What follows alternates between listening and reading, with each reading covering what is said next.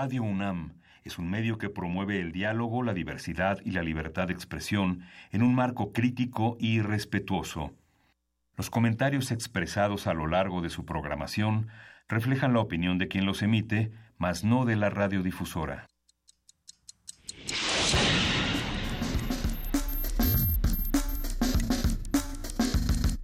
Primer movimiento. El mundo desde la universidad. Buenos días, son las 7 de la mañana ya con 5 minutos. Hoy es lunes 20 de noviembre, a todos algo nos hace esta fecha. Y bueno, estamos aquí en primer movimiento. ¿Cómo estás, querido Miguel Ángel Quemain? Buenos días. Pues muy bien, festejando la revolución. Uh, no, bueno, te extrañé, querido Miguel Ángel Quemain. Muchas gracias por estas transmisiones de estos días. Le mandamos un gran abrazo a nuestra jefa de información, Juana Inés de esa, ahora ella es la que anda en la misión secreta, pero probablemente el día de mañana ya esté con nosotros. La, su misión secreta se llama, este, cómo se llamará? Uh, ya, le vamos a poner nombre Pero bueno, querida jefa de información, te mandamos un gran abrazo y que todo esté bien. Nosotros por acá estamos muy contentos de tener transmisión el día de hoy. Si bien en este país sentimos que ya no hay revoluciones, pues podemos ir eh, viendo desde dónde podemos armarlas. Justamente en los últimos, en los últimos meses, querido Miguel Ángel, con el Festival Cervantino, con otras ferias de libro, con otros espacios universitarios, se ha estado discutiendo el tema de las revoluciones una y otra vez desde distintos espacios. Así que pues tratemos de reinterpretar o de reconfigurar lo que este día nos significa. Sí, y justamente hoy vamos a hablar también de eso.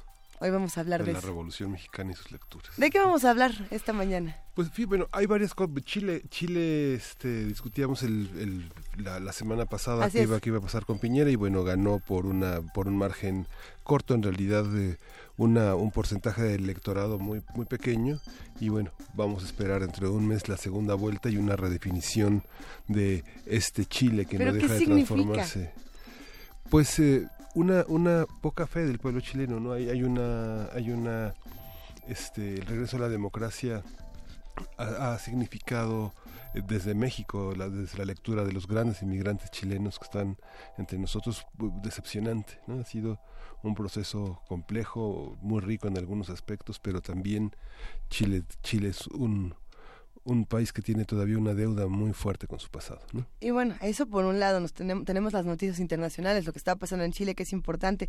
Nuestro país ha dado muchísimo de qué hablar este fin de semana, ha estado bastante fuerte la información, querido Miguel Ángel. Sí, justamente, bueno, la, la definición de todo este conjunto de candidatos y de la movilización de partidos para crear este frente único que tiene que perfilarse con un conjunto de reglas eh, muy, muy claras que muestran pues la, la, la, fragilidad y la debilidad de los partidos que la conforman, la gradual descomposición y la falta de credibilidad que enfrentan. Parece que el puntero con mayor credibilidad de todo ese conjunto es alguien que no pertenece a ninguno, ¿no? que es Miguel Ángel Mancera. ¿no? Ay, Faltan tan pocos días para el 2018. Faltan tan solo que 40 días para el 2018. ¡Qué miedo! Querido Miguel Ángel Quemain. Pero bueno, vamos a pasárnosla muy bien esta mañana. Vamos a estar llenos de información y con muchísimo que discutir. Arrancamos el día de hoy con autoayuda, hablando de modelos de familia y posibilidades de convivencia.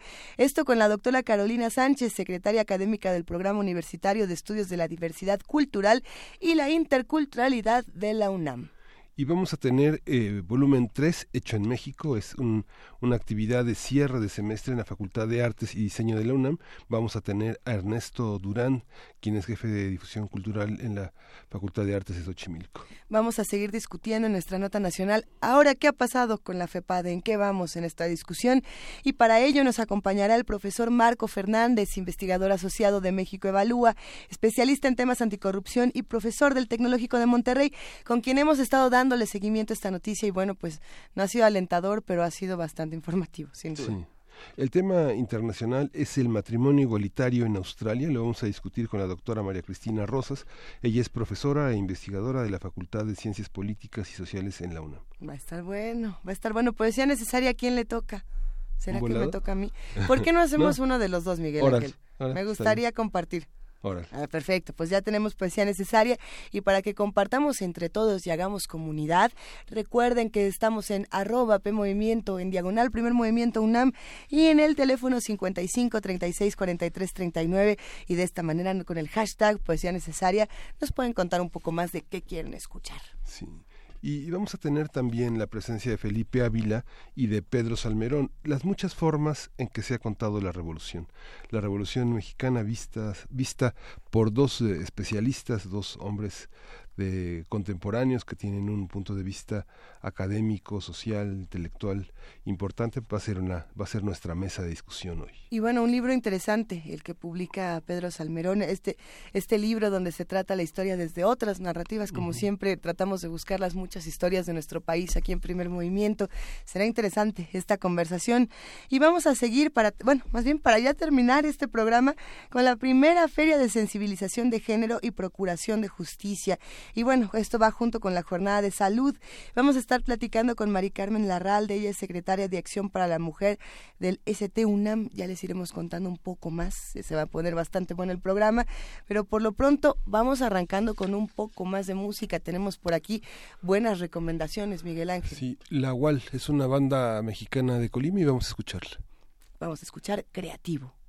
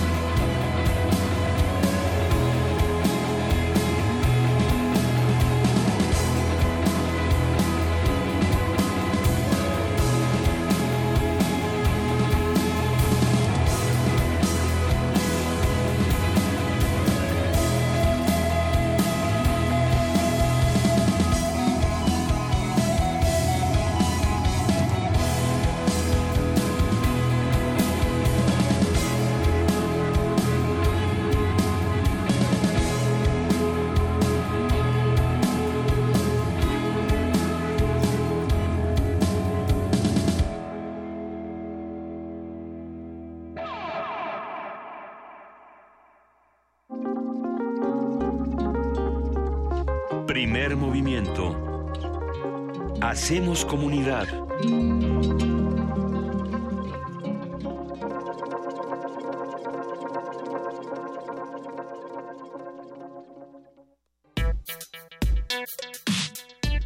Lunes de Medio Ambiente. De acuerdo con la Declaración Universal de los Derechos Humanos, la familia es el elemento natural y fundamental de la sociedad y tiene derecho a la protección de la sociedad y del Estado. En los últimos años, debido a los avances en materia de derechos humanos y en particular de los homosexuales, o bueno, a ver, de la comunidad LGBTTI, muchos países occidentales han reconstruido el concepto de las familias y su composición. Con el fin de reflexionar sobre cómo se ha transformado la familia en México y analizar los retos teóricos y metodológicos que impone el mundo contemporáneo, el estudio de la familia, el Programa Universitario de Estudios de la Diversidad Cultural y la Interculturalidad ha preparado el primer seminario universitario, La familia en las sociedades contemporáneas, donde se reunirán especialistas del ámbito nacional e internacional de las disciplinas antropológicas, sociológicas, demográficas, jurídicas e históricas. Y bueno, ya desde esta, desde esta introducción, querido Miguel Ángel, yo creo que empiezan a surgir dudas y nuevos conceptos conceptos que habrá que discutir. A, partir del seminario vamos a hablar sobre los distintos modelos, lo que entendemos por familia y los diálogos que nos quedan pendientes. Todo esto con la doctora Carolina Sánchez. Ella es secretaria académica del Programa Universitario de Estudios de la Diversidad Cultural y la Interculturalidad de la UNAM. ¿Cómo estás, Carolina? Muy buenos días. Muy bien, muy buenos días a todos y al auditorio. Mil gracias por acompañarnos esta mañana y con un tema tan importante hablemos de, de la familia o de las familias. ¿Qué, de qué estamos hablando últimamente o, qué entendemos ya? ¿Es una familia o son muchas? Bueno, eh, bueno, es, este es un punto que está justamente en discusión. El tema de la familia lo hemos estado abordando a partir de, desde el 2015 inició un proyecto en el programa universitario en donde justamente se está visualizando la necesidad de reflexionar sobre lo que está pasando eh, con la familia por justamente las transformaciones sociales que se están observando desde las últimas tres décadas, eh, desde la formación de grupos familiares, el, tiempo de ciclo de vida de los mismos, el impacto que está teniendo la economía eh, y, la, y la sociedad en las relaciones justamente de los integrantes de una familia, la diversidad sexual, la disminución de la tasa de fecundidad frente a un aumento que se registra en la esperanza de vida y además de eso el envejecimiento poblacional, la discriminación, la violencia, incluso los casos de pederastas y que lo que se está observando es que esto está impactando en el, tejido social. Por lo mismo es que el programa considera que es fundamental tener un proceso de reflexión eh, este multidisciplinario sobre lo que es el tema de la familia, cuáles son las transformaciones que está presentando.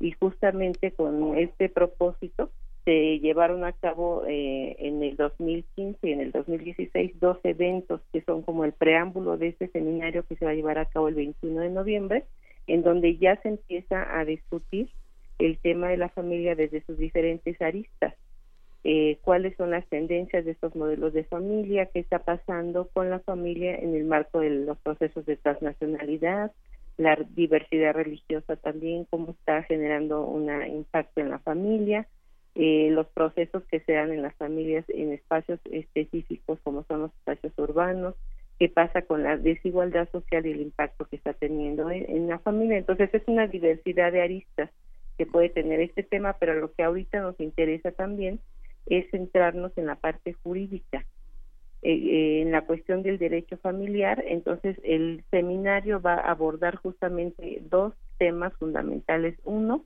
es cuáles son las transformaciones de la familia en el siglo XXI. Eh, este tema va a ser abordado por la doctora María Eugenia Zavara de Cosío, que es una investigadora invitada del Colegio de México eh, una experta, es una investigadora emérita de la Universidad de París, experta en cuestiones demográficas, eh, este, en cuestiones de fecundidad, eh, de género, de migraciones, que justamente nos va a dar un panorama sobre estas transformaciones en el siglo XXI que, ha tenido la familia. Posteriormente nos va a acompañar el doctor Julián Huitrón, quien va a abordar el tema del derecho familiar en México. Esta, que eh, justamente él es un eh, especialista, eh, doctor en Derecho, eh, eh, tiene ya una trayectoria eh, abordando justamente y dando una amplia discusión a lo que es el derecho familiar en México, lo cual nos parece también central porque justamente hay que ver cómo hay una correspondencia o no la hay en lo que es el marco jurídico relacionado con la familia eh, de acuerdo a las transformaciones que se están dando en la actualidad de, esta unidad tan fundamental de la sociedad como es la familia. Centrar el análisis de esta de este seminario en la parte jurídica implica también eh, poner en, en, en, el mirador toda la serie de reformas en el ámbito jurídico que se han realizado desde el inicio de ese sexenio. Uno de, las, uno de los temas ha sido la impartición de justicia y justamente el Código Civil. Los códigos civiles múltiples han sido uno de los aspectos más cuestionados en términos de las desigualdades de género, de la protección a la infancia, de los reconocimientos de las masculinidades. Eh, ¿cómo, ¿Cómo abordar esta, esta parte de los códigos eh, de los códigos civiles? El matrimonio sigue siendo como la la institución base de una sociedad, la diversidad, busca el matrimonio como una de las salidas. Parece que el modelo único de familia prospera entre muchas aspiraciones sociales, ¿no? Este, o sea, justamente eso es lo que queremos. Este, no quisiera yo adelantarme a ese tema que va a ser justamente un especialista abogado quien lo va a abordar, pero sí que mencionar eh, que es necesario revisar este marco jurídico eh, con la idea de que recoja las situaciones o los retos a los que nos están enfrentando estas transformaciones que está teniendo la familia. ¿no? Entonces, este, ese es un, el propósito de revisar en el marco jurídico, no solamente, bueno, el proyecto, en, en esta conferencia se va a abordar el caso específico de México, pero el proyecto pretende hacer una revisión de este marco jurídico este, a nivel de los estados. Eh, sabemos que hay este, diferencias, pero además de eso hacer una revisión a nivel internacional en otros países como qué está pasando.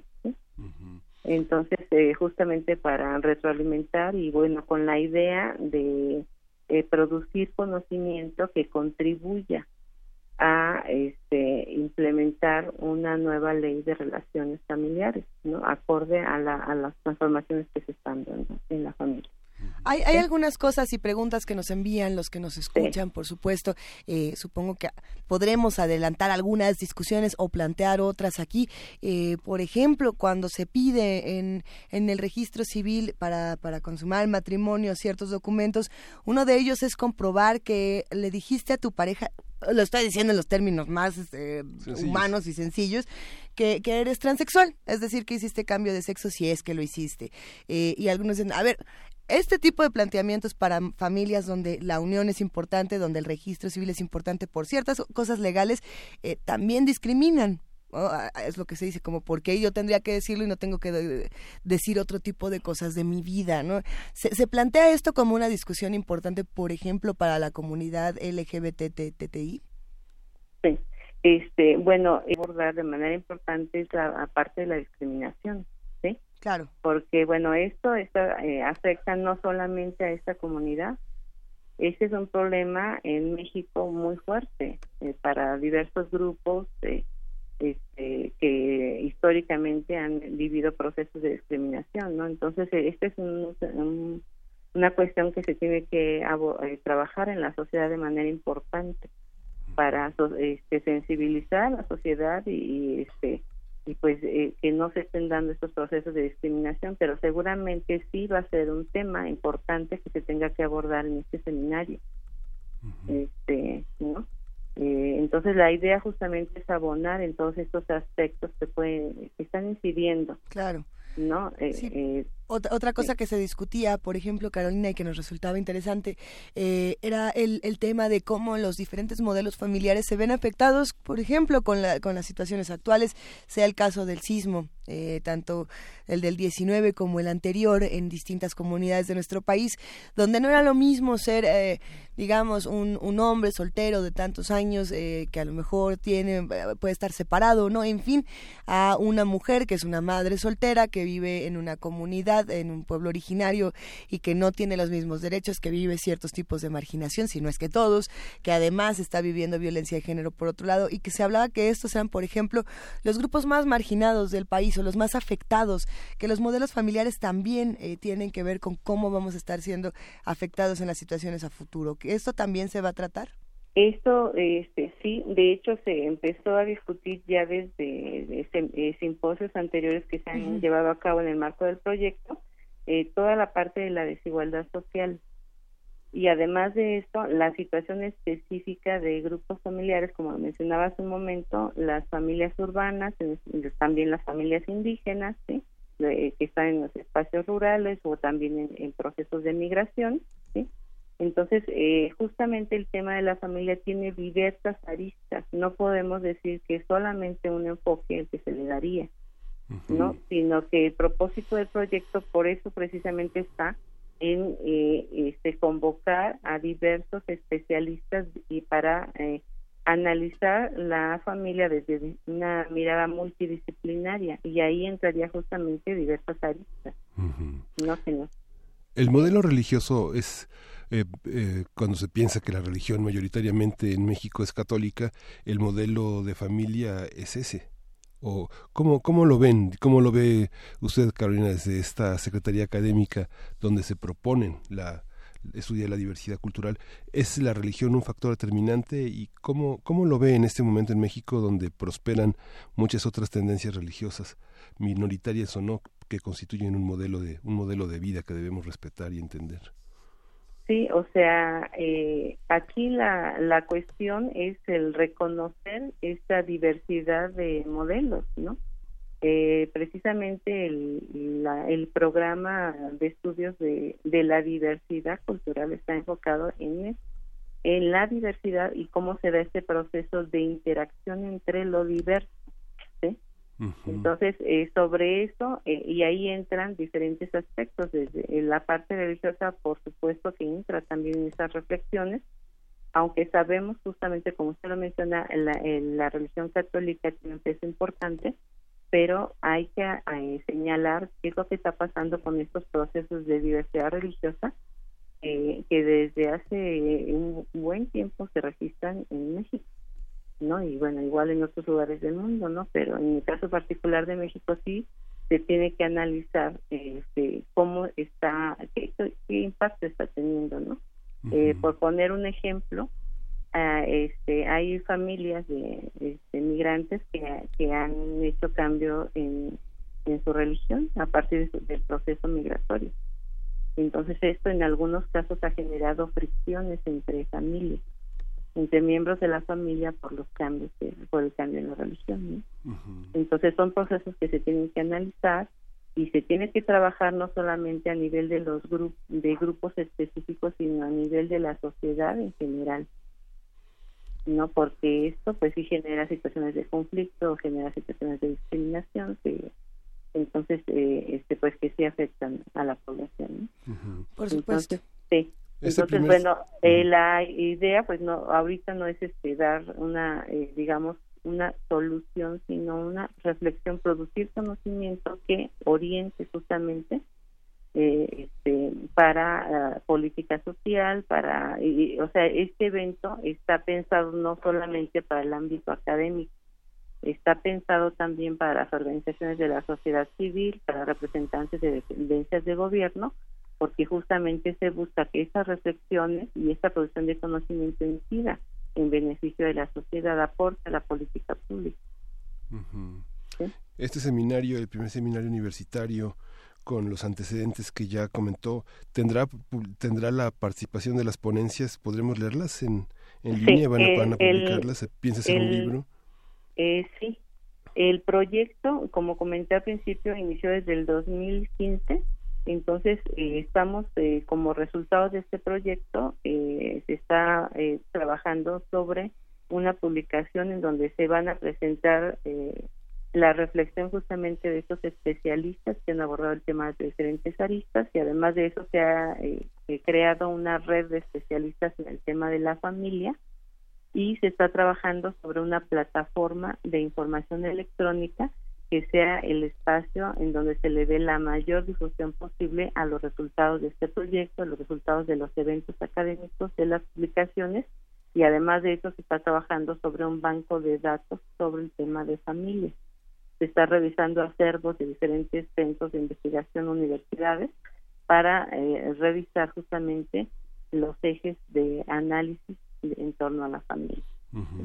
¿Tienen alguna fecha para ponerlo en línea, para mostrarlo? bueno, el evento se va a llevar a cabo, el primer seminario universitario se va a llevar a cabo el 21 de noviembre. Mañana. Exactamente, el día de mañana a las 11 de la mañana en el auditorio Eduardo García Maínez de la Facultad de Derecho de la UNAM. Y bueno, los temas centrales en esta ocasión van a ser transformaciones de la familia en el siglo XXI y derecho familiar en México. Entonces va a ser un seminario este, eh, con la idea de que se pueda haber reuniones periódicas de especialistas en donde se sigamos abordando eh, estas diferentes perspectivas de análisis que tiene el tema de la familia. ¿Lo van a transmitir en streaming? ¿Va a estar accesible para quienes no puedan asistir mañana a las 11 de la mañana? Eh, sí, sí se va a transmitir. Eh, de cualquier manera yo complementaré, trataremos de complementar la información. Es un evento abierto a, todo público. Eh, como ya lo comenté, entonces, bueno, pues sí, esperamos que sí nos puedan acompañar este, también las organizaciones de la sociedad civil nos parece muy importante que participen en este eh, evento y en la reflexión del tema. Interesante, por supuesto, y siempre se quedan preguntas pendientes. algunas de ellas eh, de origen. ¿Sientes, por ejemplo, Carolina, que hay alguna parte eh, en este en este conversatorio que no se esté discutiendo y que a lo mejor eh, podría plantearse para el futuro? Digamos, todavía falta para ver qué pasa, pero hay algo que ellas, bueno, esto, esto estaría bien replantearlo para, para la próxima conversación, o esto sería interesante, pues discutirlo mañana, porque lo tenemos que discutir aunque no esté en el programa. Es, exactamente, o sea, justamente por eso nosotros partimos de hacer una revisión en los en los bancos, en los centros universitarios, bancos de datos, para ver cuáles son los temas que se están abordando, pero también identificar eh, temas que no se están abordando y que son procesos que se están dando de manera importante, no que es necesario retomar, ¿sí? Entonces estamos justamente abiertos y por eso nos parece, eh, digamos, a esta reflexión y a esta y a estar enriqueciendo justamente el análisis y el estudio del tema de familia. ¿sí? Entonces ahorita podríamos señalar la parte jurídica o podríamos hablar de cuestiones de educación y familia o migración, pero pues sobre la reflexión pues seguramente van a seguir saliendo otros temas que será importante abonar en la reflexión. Bien, pues dejamos toda la información, la compartimos en nuestras redes sociales. Sin duda será algo interesante y que tendremos que ir replanteando entre todos. Doctora Carolina Sánchez, secretaria académica del Programa Universitario de Estudios de la Diversidad Cultural y la Interculturalidad, el PUIC. Eh, te mandamos un gran abrazo a ti y a todos los que forman parte de este espacio tan importante de nuestra universidad. Sí, muchas gracias y también les agradecemos que nos hayan abierto este espacio para la difusión de este gran evento. Muchas gracias. Gracias, un gran abrazo. Y bueno, planteamos a todos los que nos escuchan y hacen comunidad con nosotros, ¿qué modelos de familia conocen? ¿Qué modelos defienden? ¿Cuántos modelos creen que hay? Hay una familia, hay muchas familias. Eh, su familia es usted con su perro, ese es un tipo, modelo de familia. Su familia es usted con su esposa, con su perro, con sus hijos, ese es otro. si le gustan más los gatos, si le gustan los hombres, las mujeres. Eh, todas estas cosas se replantean como distintos modelos familiares y todos tendrían que ser válidos. A ver cómo lo vamos discutiendo, querido Miguel Ángel. Más bien, más bien respetados, porque. Pues sí. Ya la, la, la, verdad quedó muy atrás. Padres, padres solteros con hijos, madres solteras con hijos, padres que se juntan con otros papás que tienen hijos, que los hijos se juntan después con otros hijos y así si podemos mezclar todos estos modelos familiares y, definir que las cosas son distintas, pues yo creo que nos la vamos a ir pasando mucho mejor. A lo mejor eh, la vida mejora si empezamos a aceptar todos los modelos familiares. Y bueno, vámonos con música mientras tanto, antes de continuar con la, con la información, vamos a escuchar eh, de Claudia Martínez, eh, Macochi Pittenstein, que es eh, Claudia Martínez, es eh, músico, compositor oaxaqueño, que en el disco Tonana canta arrullos, ensalmos, conjuros y parabienes, a través de los cuales la mujer comparte su presencia creadora y protectora. En este disco, poesía y música se abrazan para crear el saber antiquísimo en el que la madre de todas las cosas nace, vive, muere para preservar la creación. Ay.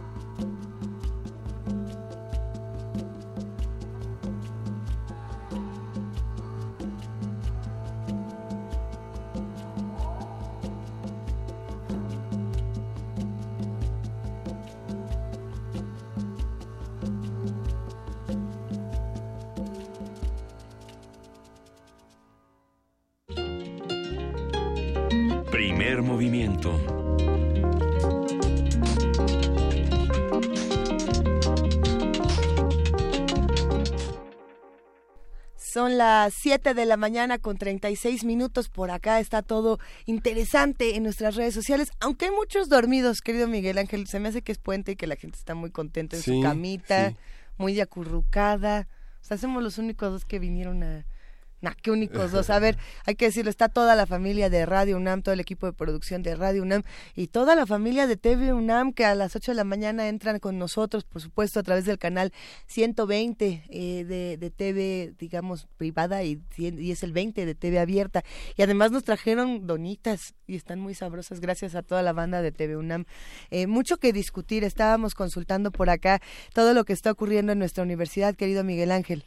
Sí, justamente mañana tenemos también entre las actividades que de las que hablamos hoy eh, la autonomía hacia el centenario de la, de la, de la autonomía universitaria, pues va a ser una de las actividades importantes que el Instituto de Investigaciones Jurídicas de la UNAM tiene tiene mañana.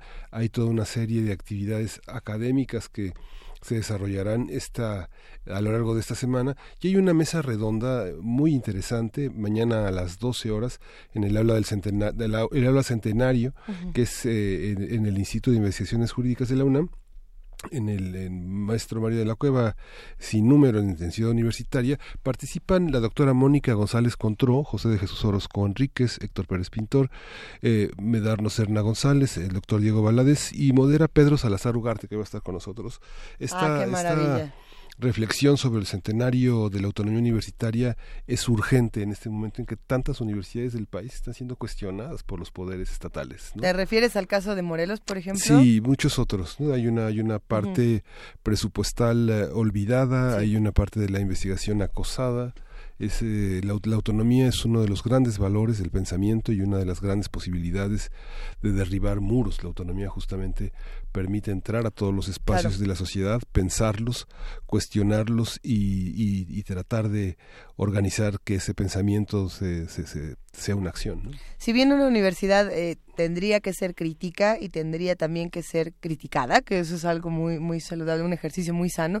Eh, yo creo que también habría que preguntarnos todos los que exigimos que la universidad tenga eh, ciertas características, ¿qué estamos haciendo por ella? Y, cómo estamos defendiendo los derechos de todas nuestras universidades, que sin duda son la fuente de la libertad y del conocimiento de nuestro país. Algunos nos dirán, bueno, es que también esto otro y también este otro tema. Pues sí, sumemos, sumemos fuerzas y veamos qué hacemos para apoyar a todas nuestras universidades que nos necesitan más que nunca, querido Miguel Ángel. Sí, es fuerte, es fuerte el tema. Yo por aquí tenía una noticia que me tenía, bueno, no es noticia, pero ya sabes que a mí me gustan mucho dos portales en internet que consulto constantemente si es que no los puedo conseguir en físico. Uno es precisamente el, la revista Cómo ves, que me encanta verla tanto en comoves.unam.mx como comprarla en mi puesto de periódico. Y la otra es la Gaceta de la UNAM. Y yo con las dos me puedo pasar horas y horas de sana o malsana diversión. Usted, usted me dirá, porque bueno, hay unos temas por ejemplo este, que me hicieron, que me lastimaron mi corazón, tal cual. Estaba leyendo hace unos días, Miguel Ángel, justamente el tema del corazón roto como una afección real. Esto dentro de la, de la categoría cardiopatía por estrés. Eh, un texto como este lo pueden encontrar en Gaceta UNAM, aunque parece también digno de la como ves. Y lo escribe Diana Saavedra. Eh, está muy triste porque sí te explica que cuando alguien te dice, chale, me rompiste mi corazoncito. En una de esas lo dice en serio, ¿no?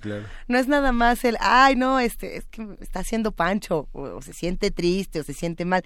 Eh, resulta que cuando, eh, cuando cuando estamos escuchando este tipo de afecciones con ciertas características en particular, se cuentan muy bien en este artículo, el lado izquierdo del órgano, es decir, del corazón, se inflama como globo a, causa de, de lo inesperado. Esto sí puede pasar entonces, sí, te pueden romper tu corazoncito. Y yo estaba con el corazón roto leyendo esta noticia.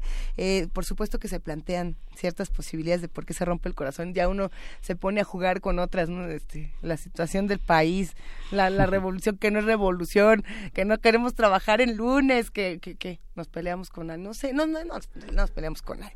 Pero está interesante, todas estas, estas notas las pueden consultar en la gaceta.unam mx o en la aplicación Gaceta UNAM, ya tiene su propia app, si no me equivoco, la pueden consultar con mucha facilidad. Eh, y, y, bueno, pues ahí quedan esos temas. Sí, y, y, bueno, hay que decir para que se preparen hoy, también mañana se presenta un libro que es resultado también de un largo trabajo que es eh, también como parte de la actividad del Instituto de Investigaciones Jurídicas, que son Los Invisibles. Este libro que coordinó Jesús Amando eh, López Velarde Campa, que habla de niñas, niños y adolescentes en situación de calle en la Ciudad de México, que es uno de los grandes problemas de intervención de los gobiernos locales, pero particularmente en la Ciudad de México ha alcanzado dimensiones enormes con toda una red eh, compleja de tejidos que van desde la, desde la transmisión de enfermedades fatales no, bueno. hasta este, la conformación de familias eh, muy, muy lastimadas con problemas de drogadicción. De, Por supuesto. Muy graves. Y lo, lo presentan mañana eh, a, las, este, a las 17 horas en el Aula Centenario. Es un evento gratuito, está dirigido al público en general y lo presenta Jesús Armando López Velarde, el doctor Ricardo Méndez Silva y lo comentan Mónica González Contró, que como señalé en la mañana estará en otra en el tema de la autonomía universitaria y Francisco Alberto Ibarra y el doctor Ali Ruiz Coronel. Ah, interesante. Vamos a compartir toda esta información en redes sociales. Esto es un poco de lo que está pasando en nuestra universidad, un poco de lo que está pasando en nuestro país y también podemos ir abriendo quizá un poquito más las noticias y pensar en en lo que significan ciertos personajes para nuestra historia, Miguel Ángel, eh, pasando un poco a lo que pasa en otros países. Justamente se anuncia la muerte de Charles Manson a los 83 años. Eh, para los que no recuerdan a Charles Manson, que yo creo que es difícil porque es precisamente uno de estos personajes que definen toda una época y por supuesto todo un modelo de violencia en los Estados Unidos. Eh, Charles Manson es precisamente el responsable del asesinato de Sharon Tate. Y a mí lo que me llamó mucho la atención de esta noticia es cómo se aborda desde los distintos medios de comunicación la fascinación que hay por la violencia tanto en redes sociales como en otros espacios y qué es lo que nosotros realmente queremos recordar. Eh, a mí me gustó mucho un tuit que nos manda hace unas horas Roberto Coria, a quien le mandamos un abrazo porque ya saben es nuestro otro de nuestros monstrólogos, otro de nuestros queridos amigos, familia de primer movimiento, además es un es un genio. En fin, eh, Roberto Coria nos dice, pues sí, yo prefiero recordar a Sharon Tate que está recordando eh, justamente esto, ¿no? Los asesinos que están detrás, la violencia que está detrás. Eh, pero ¿qué es lo que estamos recordando y de qué estamos hablando? A mí me, de verdad me llama mucho la atención de pronto ver toda mi línea de tiempo de Twitter. plagada con, con la cara de, Charles Manson y pensar, bueno, sí sé quién es este individuo, sé a qué se dedica, por supuesto que ha generado toda una fascinación en el rock, por ejemplo, en, la contracultura, en algunos espacios. ciertamente ciertos individuos que toman, por ejemplo, Marilyn Manson, ¿no? que toma este apellido, no lo hacen para... Eh, en la apología de la violencia, sino para burlarse de la misma, pero hay otros que lo hacen de una manera muy distinta.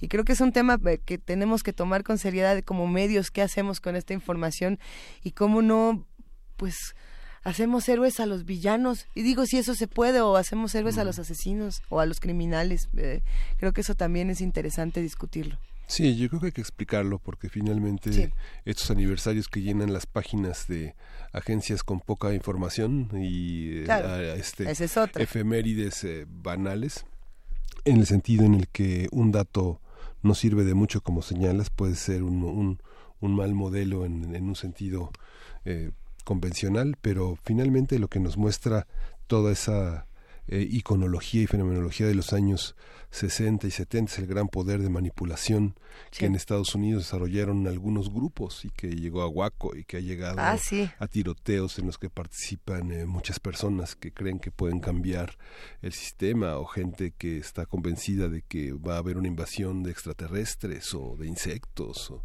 algo muy propio del, del mundo este que ya del, que ya ironizó bastante HG, este Orson Welles Orson Welles en la este en esta invasión eh, transmitida en radio y que generó un, terror. Claro, y, y, bueno, hay que decirlo, esta violencia que es muy particular de los Estados Unidos y que eh, llama la atención de no solamente de estos medios de comunicación que difunden la noticia de una manera bastante curiosa y bastante particular, hay otros que se fascinan por este tema desde otro punto de vista y es porque la violencia se expresa como se expresa en cada uno de estos países, porque eh, los asesinos seriales como tal es un modelo que eh, casi exclusivamente es de Estados Unidos, ¿no? El, el asesino que llega y tiene un modus operandi, que tiene ciertas características, el Ted Bundy, el Charles Manson, el John Wayne Gacy, en fin, hay muchos eh, personajes de los que se puede hablar. Y como la violencia en México, por ejemplo, ¿por qué son distintas? ¿Por qué aquí hablamos de eh, crimen organizado o de guerra contra el narco y hablamos de otro tipo de violencias o por qué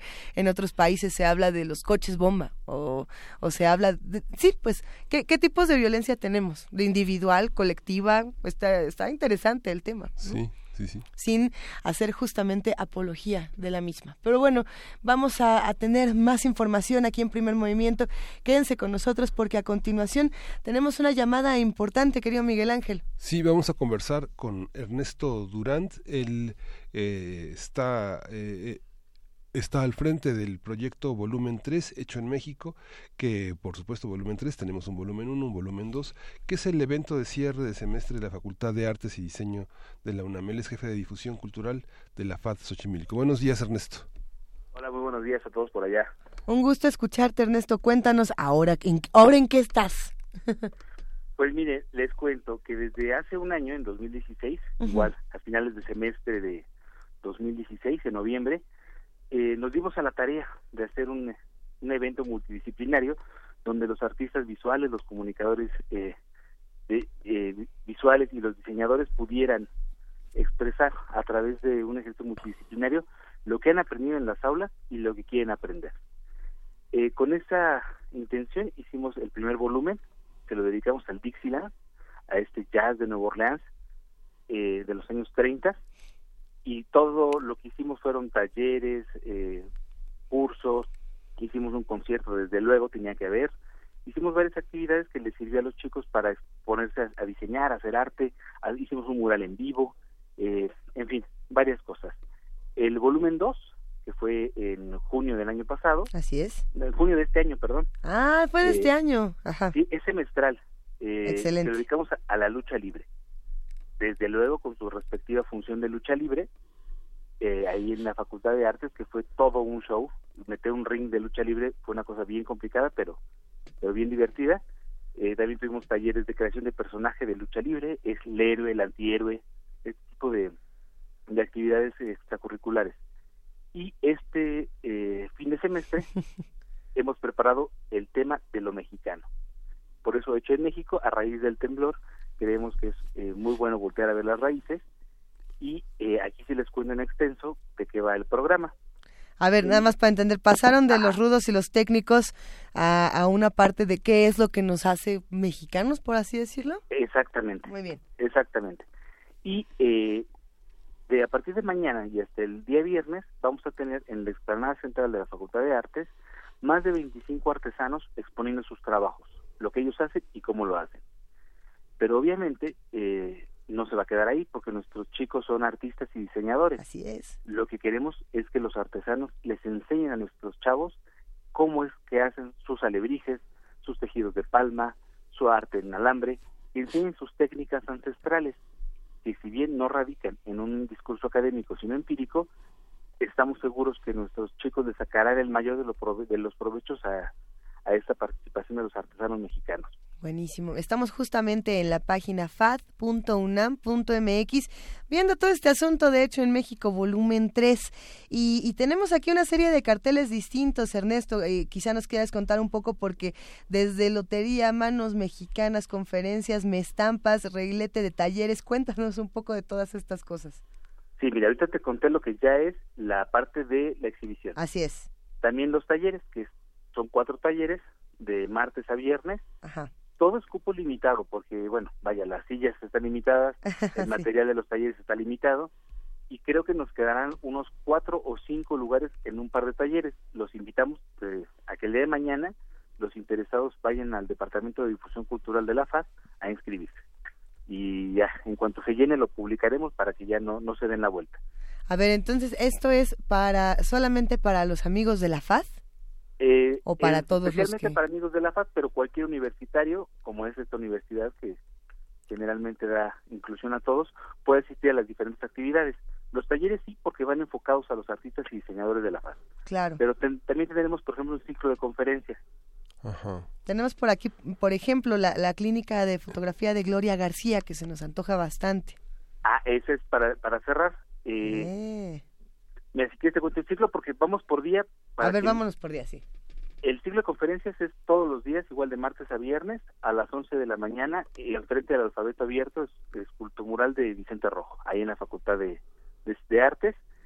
Eh, ahí puede asistir cualquiera, los invitamos, igual a la exposición de artesanos, los invitamos a cualquiera puede asistir. Eh, también lanzamos dos concursos. Pero el centro, de las el centro de las conferencias se llama Conoce los misterios de tus creadores. Van a estar hablando cada uno de los artesanos sobre los procesos de creación que ellos siguen. Así es, sobre sus técnicas. Qué también, maravilla. También queremos sensibilizar mucho a la gente sobre el procedimiento, eh, que sepan cuánto se tarda en hacer un alebrije, cuánto le gasta el artesano, en cuánto lo vende, para que también los eh, los asistentes respeten y valoren un poco más el trabajo de, de esta gente, ¿no? Ajá. Eh, será un diálogo con los artesanos, por lo que las preguntas son bienvenidas, los cuestionamientos, esa parte la, la perseguimos mucho, ¿no? Sí, además tienen, tienen poca costumbre de poder transmitir en una mesa universitaria lo que ellos transmiten con el hacer a sus, a sus hijos, a sus nietos, a sus, a sus colaboradores, ¿no? Sí, de hecho es algo que, que comentábamos cuando lo estábamos organizando, que generalmente son víctimas del regateo, de la de la depreciación, o sea, un, si en, en, ejercicios como el Buen Fin te vas a comprar una pantalla plana de 20 mil pesos y la pagas a 24 meses, pero regateas 300 pesos de una blusa que le tarda una semana a una señora a bordar, ¿no? Ese tipo de cosas queremos que la gente se sensibilice, nos olvidemos un poco del regateo, de malbaratar lo que hacen nuestros artesanos y lo valoremos un poco mejor, ¿no? Eh, eso es para el ciclo de charla. Así es. Eh, tenemos dos concursos, como les comentaba. Ahí quiero agradecer muchísimo a la dirección de, literatura, a la, a la revista Como Ves, a la revista de la universidad, la propia FAS. Nos hicieron paquetes de regalos que vamos a obsequiar a los ganadores de estos concursos. ¿De qué van los concursos? Uno es para ilustradores, para que reconceptualicen los personajes de la Lotería Mexicana. Es decir, eh, por ejemplo, el Catrín. Yo tomo la tarjeta del Catrín y hago una reconceptualización en técnica libre de ilustración, lo cual permite la experimentación. Puede ser tridimensional, puede tener eh, eh, cosas perecederas, vaya. No sabemos qué vayan a hacer los chavos, pero están trabajando en ello.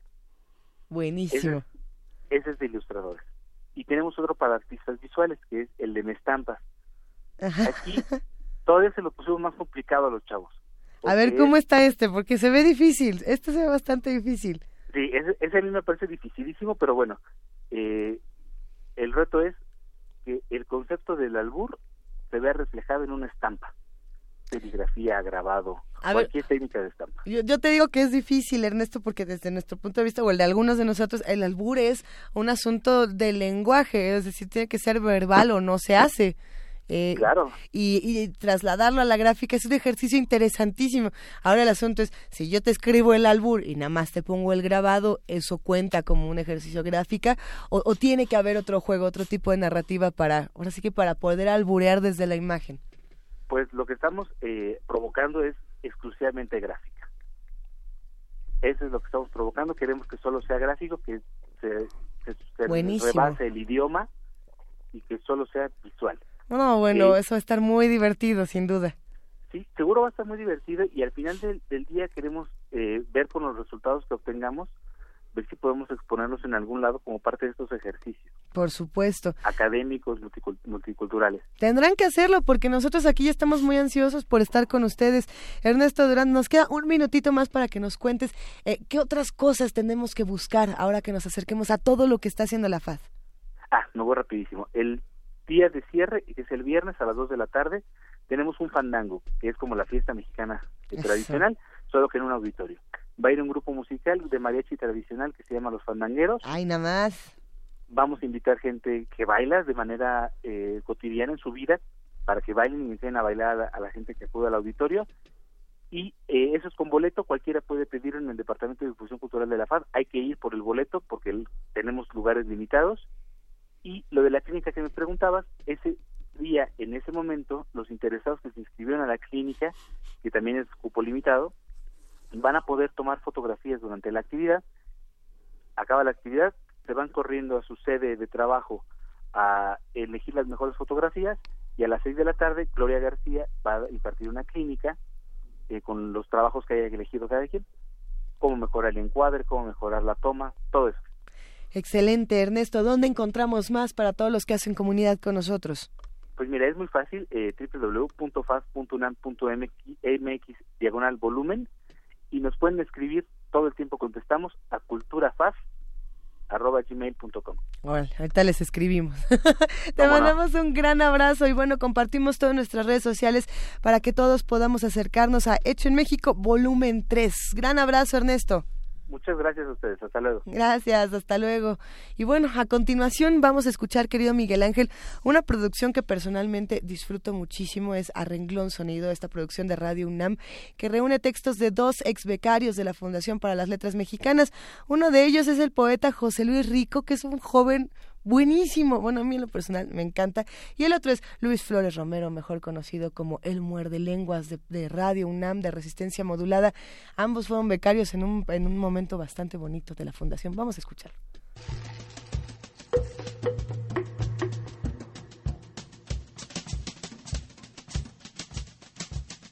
Arrenglón Sonido.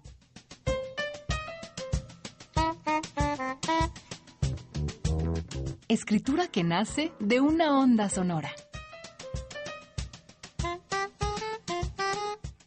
Trinos.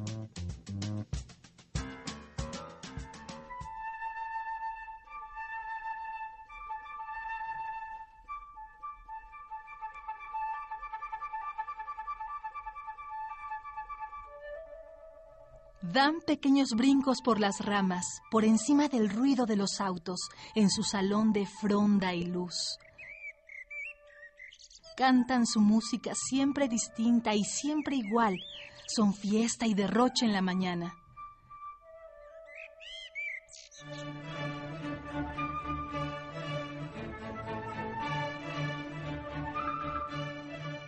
Su canto se adentra en el espacio, abre el pecho mismo y cobra forma. Es para nosotros, para la calle, para el mundo de estruendo que habitamos. Me detengo en la sombra del magnolio para buscar las nubes tras las hojas. Solo es de día en la calle, en un pequeño pedazo de la tierra. Más allá, la noche envuelve a los dioses, que se dedican a torcer nuestros caminos, y no tienen aves ni calles que cruzar. En la vasta explanada donde son, solo tañen las esferas.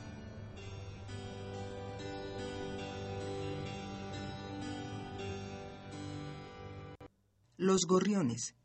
José Luis Rico, nacido en Ciudad Juárez, Chihuahua, en 1987, becario de la Fundación para las Letras Mexicanas.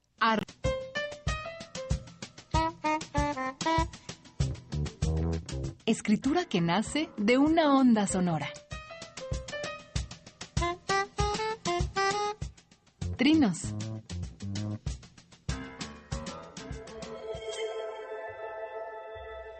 Si la cosa sigue así, los hombres no serán, no seguirán, no se verán más en el mundo. Y cuando al fin se desdibujen por completo, los pájaros aumentarán en su hermosura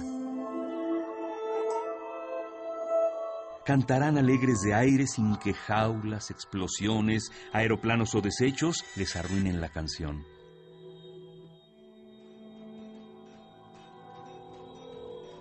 Volarán resplandecientes sin que vidrios, muros, claxones, taladros o desechos les destruyan la armonía. Sonarán a sol y a fruta sin que fábricas, alambres, leñadores o desechos les impidan ser divinos y los dejen desalados sin plumaje, tristes, deslucidos, mudos o deshechos. Los pájaros aumentarán en su hermosura y con sus trinos limpiarán esta inmundicia. Pobres de nosotros, que no podremos escucharlos. Decadencia. Luis Flores Romero, nacido en la Ciudad de México en 1987, becario de la Fundación para las Letras Mexicanas.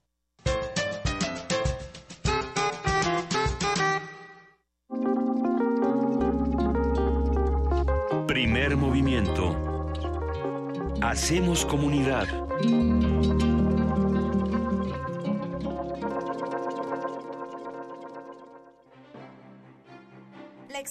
Carlos Ginsburg reúne sus más representativas e icónicas obras basadas en fotografías, donde cuestiona la figura del artista global, la estética del turismo o la experiencia del lugar como un espacio para la experimentación conceptual. La creación de Carlos Ginsburg suele involucrar el performance y comienza en el dominio privado, la casa, el espacio íntimo, para apropiarse luego del espacio público. La muestra Carlos Ginsburg se puede visitar en el Museo de Arte Carrillo Gil.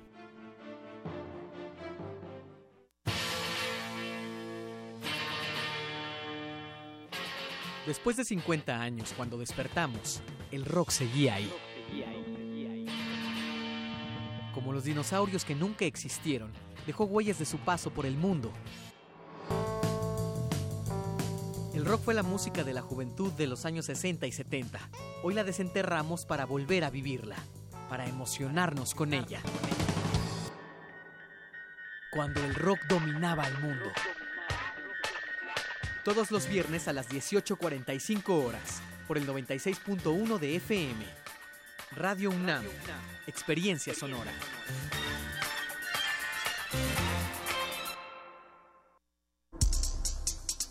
Primer movimiento y la Feria Internacional del Libro de Guadalajara 2017 llevarán hasta tus oídos la algarabía y las reflexiones que se generan en una de las ferias del libro más importantes en el mundo.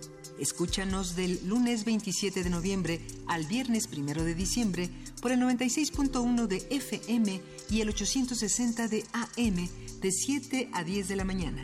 o sigue la transmisión por el canal 20 de televisión abierta. Radio UNAM, Experiencia Sonora. De las vistas de Salvador Toscano a la época de oro. Del celular a, la era digital. Filmoteca UNAM.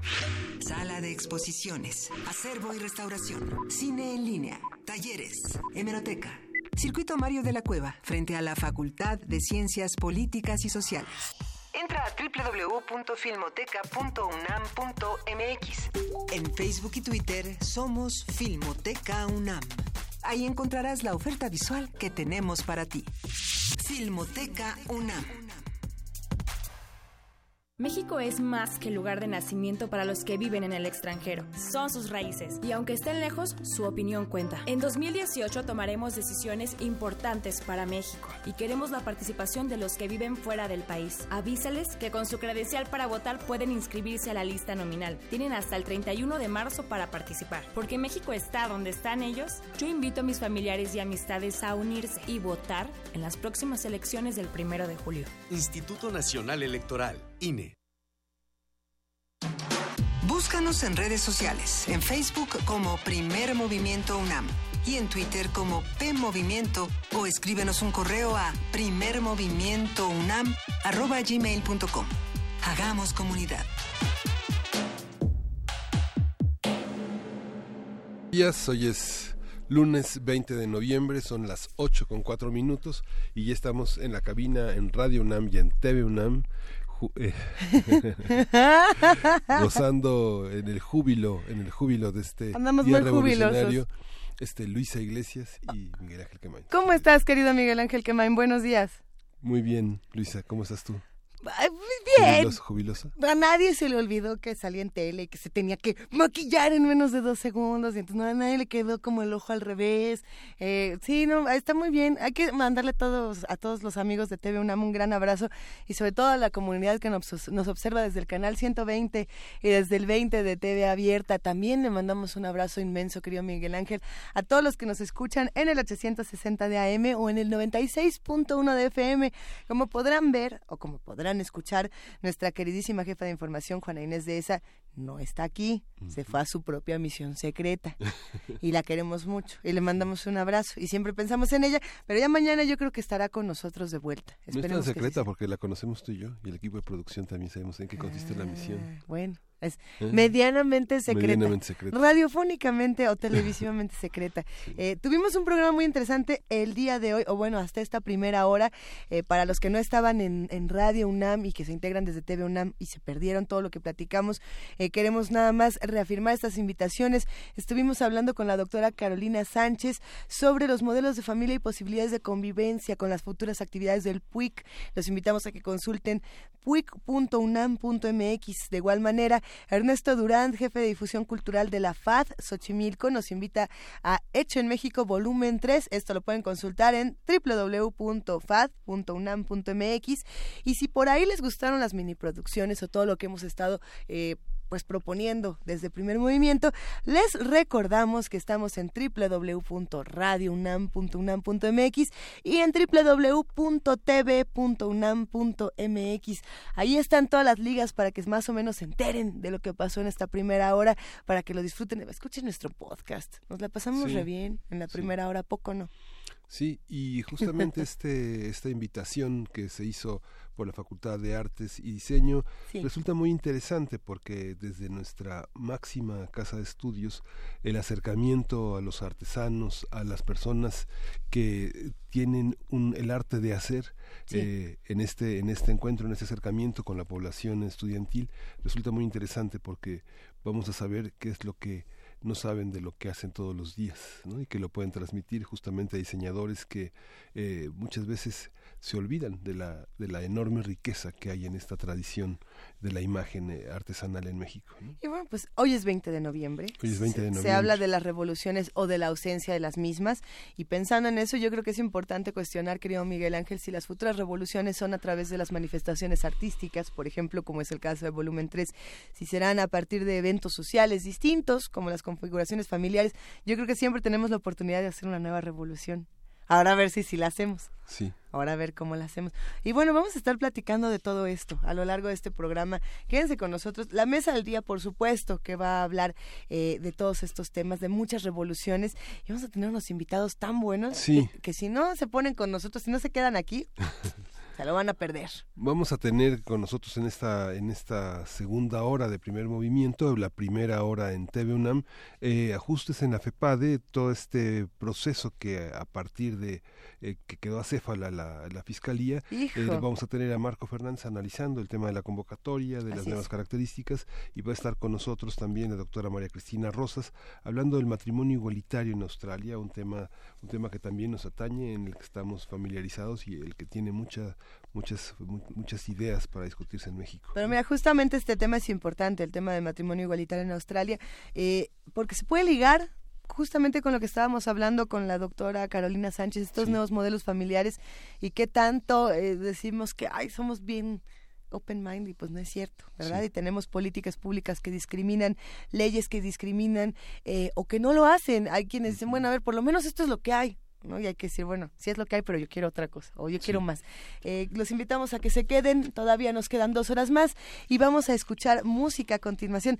Esto a mí me gusta mucho, si no me equivoco es Fatumata Diaguara. Sí, vamos a escuchar Boloco Feliciano Carrasco, Solo a ti te quiero, que es un canto, un canto zapoteca. Yo solo a ti te quiero, Miguel Ángel. ¿Mm? vamos a escucharlo. Venga. Boloco.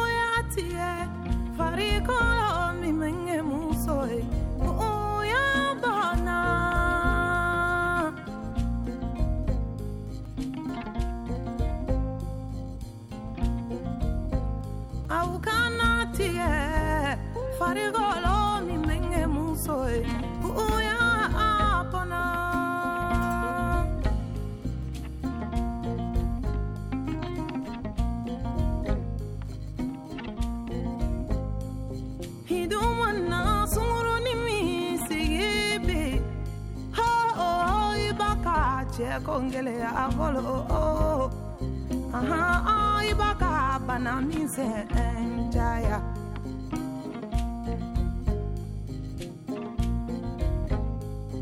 Hiduwana sunguru ni misigibi hai ibaka che kongele ya bolo oh.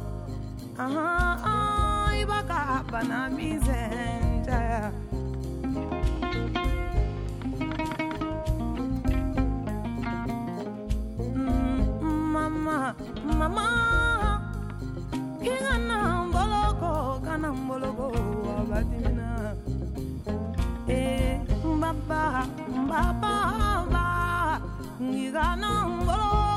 kanomboloko ba abadimina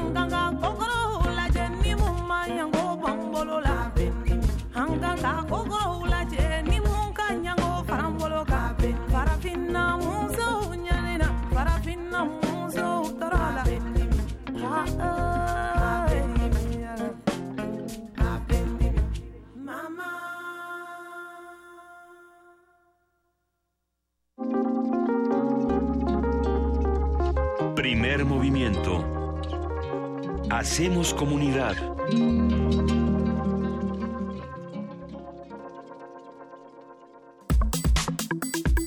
Nota Nacional.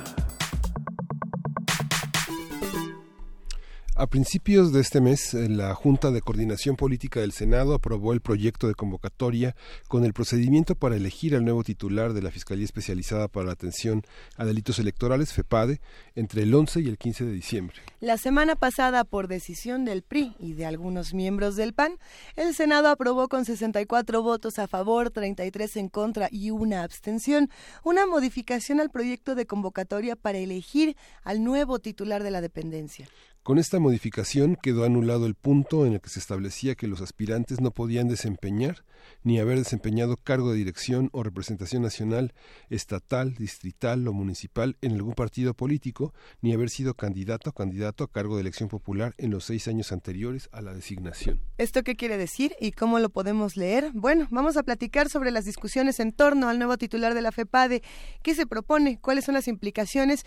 Eh, ¿Y qué va a pasar? Todo esto lo vamos a discutir con el profesor profesor Marco Fernández, investigador asociado de México Evalúa, especialista en temas de anticorrupción y profesor del Tecnológico de Monterrey, que como ustedes recuerdan, le ha dado seguimiento a todo este tema aquí en Primer Movimiento. Queridísimo Marco Fernández, buenos días, ¿cómo estás? Muy buenos días, colegas. Pues este. Buenos días. Eh, preocupado, la verdad, porque eh, habíamos eh, conversado sobre el peligro de, de los cambios a esta convocatoria y, eh, y a pesar de que hubo un fuerte debate en el Senado por parte de los eh, representantes de los partidos de oposición, lamentablemente la mayoría de senadores del, del PRI, del Verde, con ayuda de los denominados rebeldes del PAN, es decir, el senador, por ejemplo, Javier Lozano este, de Puebla o el senador Roberto Gil, este, pues terminaron cambiando los términos de la convocatoria para elegir al titular de la Fiscalía Electoral. ¿En qué consisten los cambios y por qué nos parece que son eh, inadecuados? Eh, en la propuesta original de los requisitos que se establecieron para, para quienes aspiren a ser titulares de la CEPADE, se eh, estableció, al igual que había ocurrido eh, anteriormente en la convocatoria de la que había salido Santiago Nieto eh, electo, eh, que aquel que aspirara a, ser titular de la CEPADE no tuviera antecedentes partidistas, es decir, que no hubiera sido dirigente o, o representante o candidato o funcionario de elección popular por algún partido político durante los seis años anteriores. Este requisito eh, pues suena francamente sensato, precisamente porque quien ocupa esta posición es vital para investigar cuando los eh, partidos políticos cometen algún delito en el marco de las elecciones. Sin embargo, eh, de manera sorprendente y, la verdad mañosa, el senador Cárdenas este senador de Panal, que fue el mismito senador que había en, su momento introducido lo de la 3 de 3 para, los, para el sector privado, eh, estableció una, eh, una moción una, para el cambio de estos requisitos. Y dijo que estos requisitos le consideraba eran inconstitucionales porque no aparecían eh, en, ni en, no, aparecían en los requisitos eh, de ninguna manera que la Constitución establece para este tipo de personal. Y de ahí se siguieron argumentando el resto de los legisladores, este, Javier Lozano y los priistas, para tratar de sostener esta posición, a pesar de que la oposición explicó que todos estos requisitos nuevos ya los había establecido en su momento el Senado y que era necesario, justo en el momento en el que estamos, de otorgar este tipo de, de, mayores certidumbre para que el que eh, llegue a sustituir a Santiago Nieto realmente tenga un perfil que al menos no tenga los antecedentes partidistas para evitar mayores sospechas en un contexto pues de por sí ya difícil de certidumbre. Esta cuestión de, de tener un fiscal que haya participado en actividades políticas eh, es verdaderamente un obstáculo? ¿Es, ¿Es realmente tener una visión parcial? Pues Miguel, mira, lamentablemente creo que la burra no era arisca, sino la han hecho.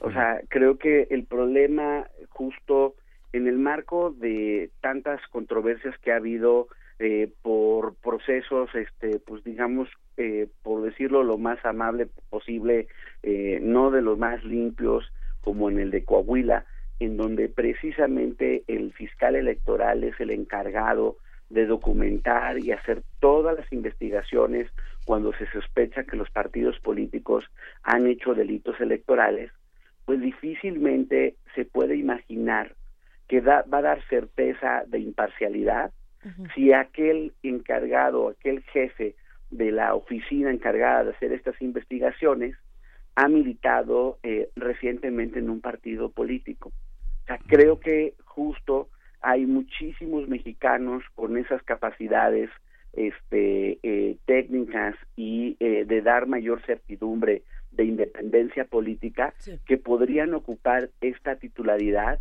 y evitar, la verdad, colegas, eh, meterle más ruido a un proceso de por sí que va a ser complicado, como es el proceso electoral para el próximo año. A ver, antes de que lleguemos al apocalipsis del 2018, justamente hay quienes van a decir, querido Marco, no, bueno, es que les dijimos que el tema de la FEPADE se iba a quedar así, que todo iba a salir mal, que no había que creer en nada, y bueno, pues ya, mejor dejarlo pasar que eso es lo que ha ocurrido con, con algunas noticias en los últimos meses, eh, para que no sea ese momento en el que alguien nos diga, ah, te dije que todo iba a estar mal y que se iba a poner peor y fin, eh, ahora qué hacemos, ahora por dónde esta noticia, ahora de dónde se agarra uno. Pues mira, yo creo que haces una pregunta muy pertinente. ¿Por qué?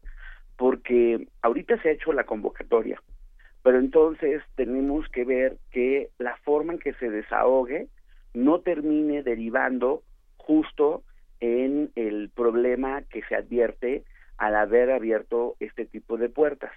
Es decir, además del problema de este requisito eh, que quitaron, eh, los senadores aprobaron dos cosas que me parecen eh, realmente también cuestionables al respecto.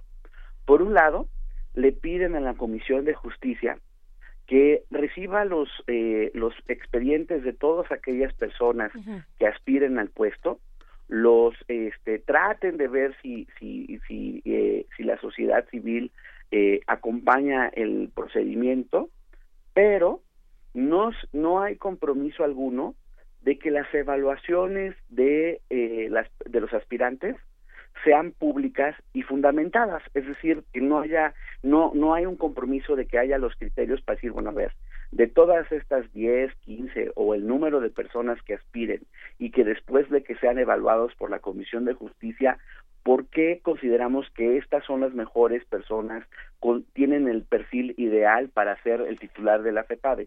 Nada de eso eh, hay de compromiso. Y peor aún, la Junta de Coordinación Política eh, del Senado, este órgano de, eh, de, dirección política de la Cámara Alta, se, se da a sí misma la facultad de que una vez que la comisión evalúa a las personas, reciba las evaluaciones, pero las evaluaciones además no son vinculantes. Es decir, la última palabra la tiene la JUCOPO quienes dentro de la lista de las personas que le mande la eh, Junta de eh, la Comisión de Justicia le mandará al Senado, al Pleno del Senado, la persona que ellos consideren, al final de cuentas, es el mejor. Y tampoco se compromete a que le expliquen al Pleno por qué esa persona de las que, que escogió dentro de las que le mandó la Comisión de Justicia es la que considera tiene que ser sometida a su votación por el Pleno del Senado. Entonces, todos estos puntos de, de abrir eh, puertas a la opacidad y de entender y de no entender que, que, que, las decisiones en las democracias se le tienen que explicar a la, a la ciudadanía, no se le imponen, son representantes de los estados y como tales nosotros esperaríamos que entendieran la necesidad de la rendición de cuentas. Por eso creo que es importante de aquí al 11 de diciembre que tiene que tener tiene que terminar todo este proceso falta para tener nuevo falta nada falta nada realmente estar tratando de elevar el costo político de al menos que ahora que viene todo este proceso no se nos vaya a correr, a, no se nos vaya a, filtrar o a meterse una persona que tenga antecedentes partidistas y que además no le expliquen a la ciudadanía por qué esta persona tiene que ser el titular de la CEPADE.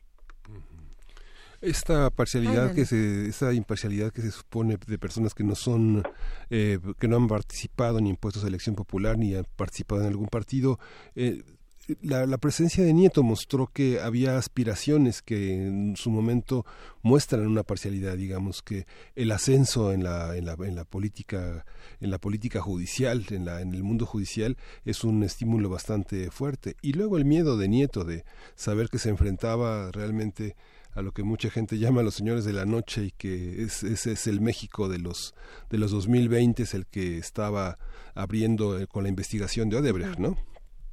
Pues eh, eh, francamente todo lo que pasó me pareció también muy desasiado. Por un lado creo eh, que el hoy ex procurador Santiago Nieto fue imprudente en sus declaraciones, sobre todo no a la prensa, sino en aquella eh, famosa eh, conferencia dentro de la UNAM, donde empezó a ventilar algunas de las cosas que se están haciendo en la investigación de delitos electorales. Justo ese error eh, fue el pretexto que necesitaba el resto de la clase política que ya lo tenía entre miras para mostrarle la puerta. Y todo lo que ocurrió después, en donde ni siquiera hubo nuevamente un, un debate en el Senado para ver si la remoción era justificada o no, eh, creo que exhibe que lamentablemente estamos en un momento de tensión en donde por un lado hay eh, varios miembros de, de, la clase política que consideran que eh, pueden mantener secuestradas las instituciones, que no necesitan explicarle a la ciudadanía las decisiones, que no entienden la implicación de, de lo que es ser representante popular o en este caso, en el caso de los senadores, representante de los estados. Y por el otro lado, eh, las personas que en el Senado también han estado tratando de dar la lucha para evitar este tipo de atropellos, me parece que tampoco han sido lo más eficaces eh, y sobre todo eh, también con varios de sus compañeros lo más responsables. En la en el debate que se dio el jueves para hacer el cambio de esta eh, de esta convocatoria, sí. hubo varios senadores que posteriormente criticaron la convocatoria, pero que en el momento de la votación no estaban presentes o se salieron de la votación. Entonces, sí me parece que cuando hacen ese tipo de acciones, pues les legitiman cualquier eh, cualquier crítica que puedan hacer al proceso de esta naturaleza. Por ejemplo, la senadora Barrales, pues sí, qué bueno que que o sea coincidimos en que está eh, eh, en que es equivocado el cambio de estos de, de los términos de esta convocatoria, pero pues para eso hay que estar justo en el pleno defendiendo con su voto el que no hubiera este tipo de requisitos. Si estos senadores hubieran estado presentes o no se hubieran salido del salón de sesiones, hubieran tenido el número suficiente de votos para detener estos cambios a la convocatoria. Entonces, todo este proceso sí creo que está evidenciando que hay problemas sustantivos en la forma en que operan nuestros órganos legislativos. Ahora viene y está literalmente también a días de ocurrir un proceso igual de importante como es el de la renovación o ratificación del actual eh, auditor superior de la federación. Y lamentablemente en el horizonte, hasta ahorita, las cosas no pintan mejor, porque la forma en que ah, en la semana pasada la Cámara de Diputados, la comisión encargada de hacer la convocatoria, para este para para empezar el proceso pues también se eh, reunió así de eh, en el último minuto no le no no no discutieron de ser de forma seria cómo se iban a hacer los el procedimiento del nombramiento. No se contempla eh, ninguna participación de la sociedad civil.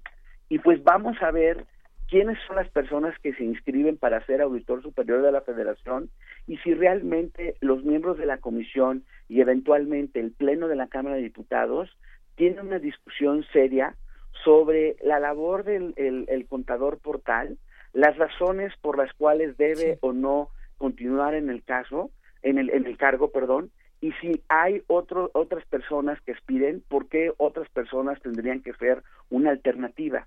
Esta posición, al igual que el titular de la FEPADE, son clave en el endamaje de la rendición de cuentas, colegas. Y sí creo que por eso es tan importante que desde la sociedad civil y los medios de comunicación tratemos de dar la lucha hasta el último momento, de, de empujar a que realmente haya el, la mayor transparencia en el procedimiento y que realmente se consideren las, los requisitos técnicos de las personas de estas instituciones clave y que no vaya a ser otra vez arreglos partidistas. Porque veamos, por ejemplo, todo lo que ha descubierto la Auditoría Superior de la Federación, que afortunadamente derivó, por ejemplo, en las acusaciones de el hoy es gobernador de Veracruz.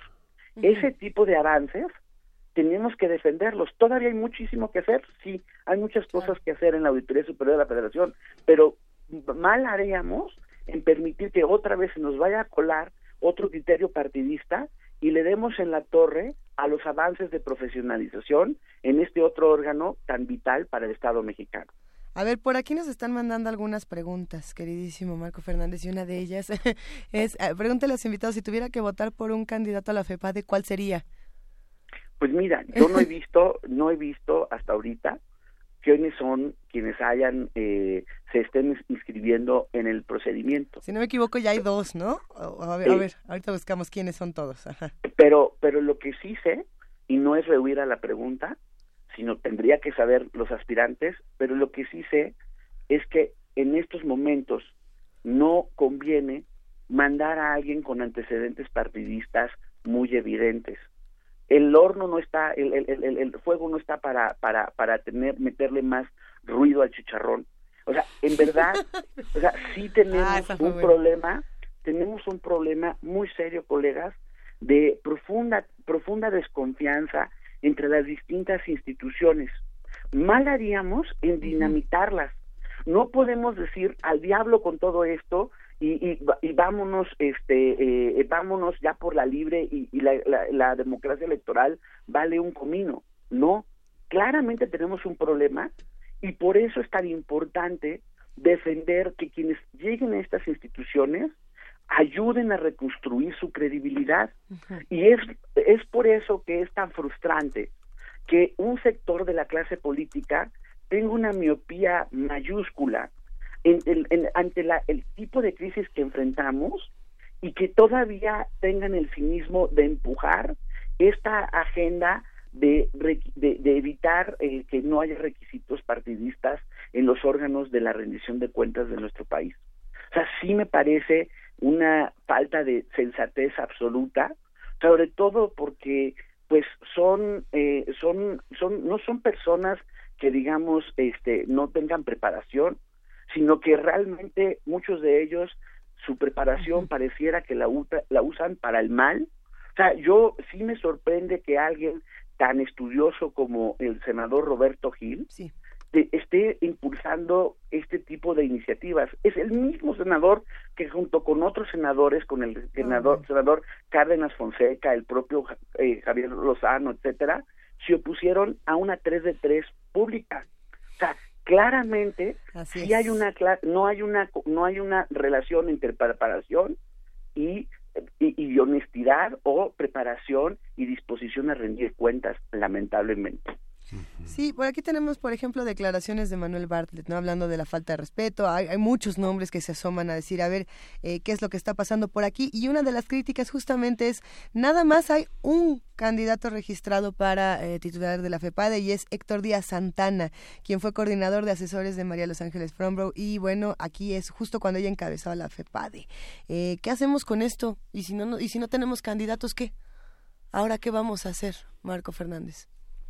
Pues, o sea, la verdad, digo, falta, todavía faltan algunos días para que se cierre la convocatoria. Sí. Esperemos que haya más candidatos y en verdad esperemos que eh, la persona que llegue eh, sea del perfil eh, más robusto posible. No la va a tener fácil, porque el antecedente de lo que acaba de ocurrir con Santiago Nieto deja un mal sabor por todos lados. Mal sabor, insisto, porque sí considero que en su momento el exfiscal fue imprudente en la forma en que declaró hacia la hacia la prensa y en, medios académicos. Eh, fue eh, y es muy lamentable también la señal que mandó la clase política de eh, ante un ante ante investigaciones que se están haciendo de forma crucial establecer todos los diques posibles para que éstas no no avancen hemos insistido como en nuestro país, junto con Venezuela, son las únicas, eh, los únicos países donde no ha habido resultado alguno respecto a Odebrecht. En todos los demás, o sea, en Ecuador, incluyendo el ex vicepresidente, están enfrentando eh, procesos penales. Y justo quien tendría que estar haciendo toda la recopilación de elementos respecto a las contribuciones ilegales que al parecer dio Odebrecht a la campaña presidencial, pues es la CEPADE. Y su titular, si, si, su titular se ve amenazado de forma política, es muy difícil que el resto de la tropa, que el resto de los ministerios públicos y la policía ministerial eh, que integra, eh, que se integra en la CEPADE, se vayan a aventar el tiro de hacer la investigación con independencia, porque saben que su carrera eh, al interior de la propia Procuraduría, pues no depende de su desempeño eh, o de sus resultados, sino de los vaivenes políticos del titular. Y mientras tengamos ese tipo de señales, va a ser muy difícil profesionalizar al Estado mexicano y las consecuencias negativas de seguir teniendo reiterada impunidad son enormes. Bueno, y, mientras estamos indignados, molestos, fastidiados y además en 20 de noviembre, para seguirle, querido Marco, eh, ¿qué estrategias se tienen desde la sociedad civil? Porque siempre es el, a ver, vamos a presionar, vamos a visibilizar. Eh, por aquí nos recomendaban eh, tuitear con el hashtag FEPADE a modo, que es un, hashtag que de hecho ya fue, si no me equivoco, trending, bueno, sí fue fue este importante. No, ahora, lo revisamos bien, pero sí, el hashtag FEPADE a modo. ¿O qué otra manera? Para que no se quede nada más en crítica en redes y en contra nos molestó. ¿Qué, qué se hace desde la sociedad? Pues nosotros estamos buscando el acercamiento con varios legisladores que están eh, metidos en estos procesos, incluyendo los legisladores que, que han votado en, en, un sentido contrario a nuestra visión, para tratar de argumentarles y sensibilizarlos que no es una necedad este, o un disparate de la sociedad civil lo que se les está solicitando y la necesidad de que entiendan, e insisto, que deben de, debe de haber sensatez ante el problema de crisis eh, de legitimidad como la que se está teniendo en las principales instituciones de nuestra democracia. Vean ahí, vean los números de, de Latinobarómetro, por ejemplo, o de las distintas encuestas que han estado saliendo, respecto a la confianza en el Congreso, respecto a la eficacia que tiene que piensa la ciudadanía tiene la democracia en México. Todos los números van a la baja, es una profunda desconfianza y un, profundo desaire de lo que está ocurriendo. Y esto sí creo que tiene un, un caldo peligroso para ir eh, erosionando aún más la credibilidad del sistema de partidos, que son instituciones clave para todas las democracias y su correcto funcionamiento. O sea, no nos queremos ver en el espejo de otros países que así se fueron deteriorando sus, sus instituciones al punto que la gente dijo ya al diablo, todos son iguales, todos son una bola de corruptos, no, no hay nada que hacer y abrieron la puerta a, a, opciones populistas como en Venezuela y terminaron como terminaron. O sea, sí me parece peligroso que en ese, o sea, sí estamos desde hace tiempo creando un caldo de cultivo en, respecto a ese a esa a esa indignación social y que haya un número importante de personas hoy en, puestos de elección popular que no entiendan el momento histórico en el que viven, sí me parece eh, inadmisible y por eso tan importante la labor de tratar de estar discutiendo con argumentos con estas personas para tratar de ver si se puede hacer un cambio, al menos de algunos, para, para evitar el deterioro mayor de lo que estamos observando. Cuando hablas de populismo y Venezuela, eh, por supuesto, Marco Fernández, vas a encender uno que otro, unos cuantos botones interesantes y unas buenas discusiones que vamos a dejar para otro otro programa porque eso se pondría bastante sabroso. ¿Qué te parece si hablamos muy pronto de ese tema y de qué va a pasar? Porque bueno, pues no, no podemos quedarnos inactivos y no podemos nada más partir de, de, la indignación hacia abajo, porque por ahí ya nos estaban mandando la cuenta de Twitter del, del Senado del Partido Verde Ecologista, que bueno, eh, sí, a ver desde dónde lee uno todas estas cosas. Te agradecemos mucho por tu participación. El agradecido, como siempre, colegas, eh, soy yo y pues muy buen día. Este, y con mucho gusto platiquemos. Sé cuáles son esos eh, botones rojos. No es respecto a un candidato en específico, sino es respecto al fenómeno. Ah, bueno, es verdad, o sea, es respecto al fenómeno. O sea, dejemos al lado ahorita nombres. O sea, realmente, si seguimos deteriorando la democracia, sea esta persona u otra, va a tener mucha cabida en el discurso político, con razón, porque justo uno es difícil defender el sistema de partidos, el funcionamiento de las instituciones, cuando las personas, muchas de las que están actualmente en ellas, terminan haciendo este tipo de decisiones. Pues seguiremos discutiendo, querido Marco Fernández, y te invitamos a que pronto eh, sigamos charlando contigo. Gracias por todo. Gracias como siempre, muy buen día. Abrazote. Eh, nos vamos con música, querido Miguel. Vamos a escuchar Supergrass, Caught by the Fuzz. Eh, Supergrass fue una banda inglesa de que se formó en el 93 por Gas Cumbis, Mike Quinn, Danny Goffey y Rob Cumbs. Cuentan con seis álbumes de estudio, el primero en 1995 y el último en 2008. En 2010 anunciaron su separación. Su música va del Britpop al Power Pop.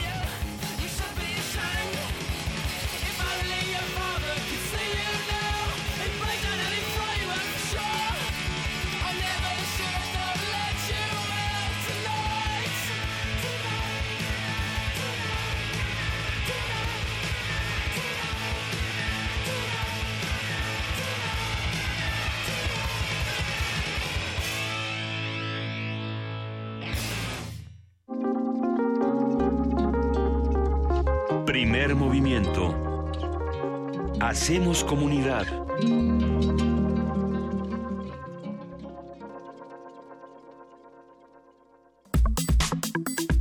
Nota Internacional. Australia votó a favor del matrimonio entre personas del mismo sexo. Luego de un proceso de dos meses, el Buró de Estadísticas de ese país anunció que el 61% de la población se pronunció por el sí y el 38% votó por el no. La consulta tuvo una participación de 12.7 millones de australianos. Aunque los resultados no son vinculantes, para el primer ministro de Australia, Malcolm Turnbull, su principal, su principal impulsor, eh, estos son una forma de presión a los legisladores conservadores, algunos de su propio partido. Todo esto para legalizar a las parejas homosexuales. Algunos activistas homosexuales se opusieron a la consulta por considerar que los derechos humanos no deberían ser una cuestión de votos y exigieron al Parlamento decidir sobre este asunto. Bueno, sí, hemos discutido mucho en este programa si los derechos humanos están o no a consulta de los demás. Eh, siempre hay controversia y sobre todo cuando hablamos de los diferentes modelos familiares, como es el caso de las parejas del mismo sexo que deciden casarse. Eh, para realizar un análisis de este sondeo, la historia detrás del proceso, los resultados y repercusiones, nos acompaña la doctora María Cristina Rosas. Ella es profesora e investigadora en la Facultad de Ciencias Políticas y Sociales de la UNAM. ¿Cómo estás, María Cristina Rosas? Buenos días. ¿Qué tal? Buenos días, Luisa. Buenos días, Miguel Ángel. Hola, Cristina. Es todo un tema este del, del matrimonio igualitario en Australia. ¿Cómo, ¿Cómo podemos ir entrando, Cristina? Bueno, yo creo que hay que poner en contexto lo que es la sociedad australiana y, y, cuál es, eh, digamos, el fundamento eh, social, sociohistórico. Australia es un país remoto, tenemos que partir de eso. Eh, y fue fundado por inmigrantes. Dicho lo cual, eh, bueno, el territorio es enorme, estamos hablando de 20, eh, de 8 millones de kilómetros cuadrados, o sea, cuatro veces las, las dimensiones de la República Mexicana, para una población muy reducida de 20 millones apenas. Entonces es un territorio enorme, pocamente poblado o escasamente poblado, que se resiste a la inmigración. O sea, una de las cuestiones que que a mí me saltaron en las ocasiones en que he visitado Australia es este esta resistencia a los otros, eh, el racismo. Eh, por supuesto que hay australianos que, que son progresistas y que están a favor de, de la diversidad y, y, de la inmigración y demás, pero las políticas gubernamentales favorecen controles férreos de, de migración a los migrantes, por ejemplo, los que llegan de Medio Oriente o de África, los confinan en el norte de Australia, casi en cárceles, ¿no? Este y por otro lado, pues recordamos también cómo se dio eh, la colonización de Australia. Eh, llegaron los ingleses y pues eliminaron literalmente a los indígenas, a los dueños de, de, las tierras y a los que no, no los masacraron, pues los mandaron al, al centro de Australia. Y, y, al día de hoy, pues el gobierno no ha hecho ninguna disculpa pública por, por este acto que, que en otros países como Canadá se ha dado pie a, disculpas públicas y además a indemnizaciones a los descendientes de, de, los, de las comunidades indígenas afectadas. Entonces, menciono todo esto porque eh, la sociedad australiana es muy peculiar, eh, el país es, es remoto, o sea, si, si ustedes quieren visitar Australia, eh, no hay nada cerca. O sea, si ustedes quieren venir a México, pues pueden ir de refilón al Caribe, a Centroamérica, a Estados Unidos. Pero Australia es realmente un país remoto. Si, si quieren visitar Australia, pues solo tienen que ir a Australia porque no, no hay nada cerca. De verdad. Y, y esto, o sea, me parece importante para definir el carácter australiano. Hay un libro muy famoso que se llama La tiranía de la distancia y, y nosotros hemos eh, leído y sabido que la geografía nos determina hasta cierto punto. Eh, los australianos están lejos de todo, ellos viajan, por supuesto, salen al mundo, pero el mundo no, no tiene tanto contacto con ellos. Entonces, estamos en un mundo globalizado donde, pues obviamente vemos tendencias, vemos, eh, por ejemplo, planteamientos a propósito del, del matrimonio eh, homosexual que, que favorecen reconocer reconocerlo. Y, y, este debate pues va avanzando más rápidamente en otros países que en Australia. Eh, entonces eh, yo creo que la idiosincrasia australiana tiene que ver mucho con la posición geográfica del país pero también con toda esta historia de rechazo a la otredad que, que los ha caracterizado.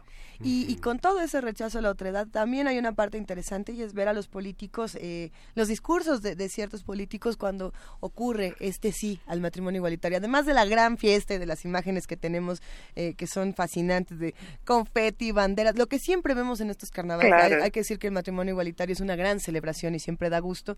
Eh, por ahí tenemos el discurso de Malcolm Turnbull, diciendo, a ver, para Navidad, ya está ya para Navidad. y luego por ahí también está el líder del Partido Laborista, Bill Shorten, eh, que dice, pues bueno, al final del día, eh, a ver si lo podemos compartir, dice, siento por los jóvenes que cuestionaron sus relaciones de una manera que no hubiera pensado que veríamos nunca más. Pero todos los modos, los que de todos modos, lo que muestra esta encuesta de igualdad de matrimonio es que el amor incondicional siempre tiene la última palabra.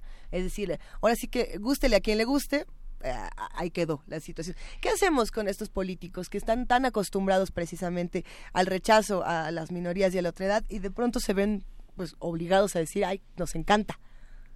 Bueno, eh, el primer ministro pues puso esto a, debate y lo sometió a plebiscito porque evidentemente en su propio partido hay divergencias.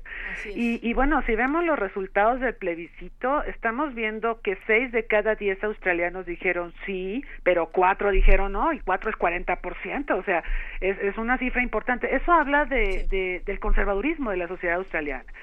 Eh, ahora, por supuesto que hay líderes religiosos que, como siempre, y conservadores que, que condenan el, el, resultado, pero en modo alguno este resultado es ley. O sea, esta es una consulta, es un primer paso, se le está preguntando a la población, bueno, ¿ustedes qué piensan? Y ya con esto el primer ministro y el parlamento pues tendrán que deliberar para hacer la ley respectiva.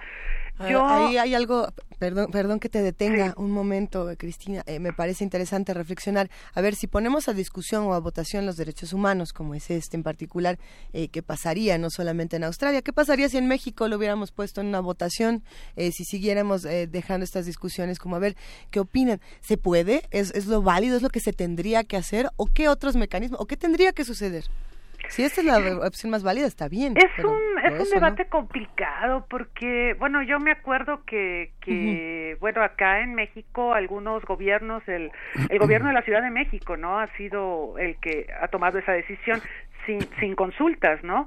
Este, y luego por otro lado tenemos otros gobiernos con esto de los tres niveles de gobierno y la soberanía de los estados que son tremendamente conservadores y, y yo no me imagino que que, que ahí pudiera ser aprobado este esquema, pero en, en Australia pues tienen la herencia de Westminster y, tienen un sistema parlamentario y tienen que ser democráticos, pero pero al final del día, no sé, el sistema anglosajón dista mucho de, de ser eh, perfecto.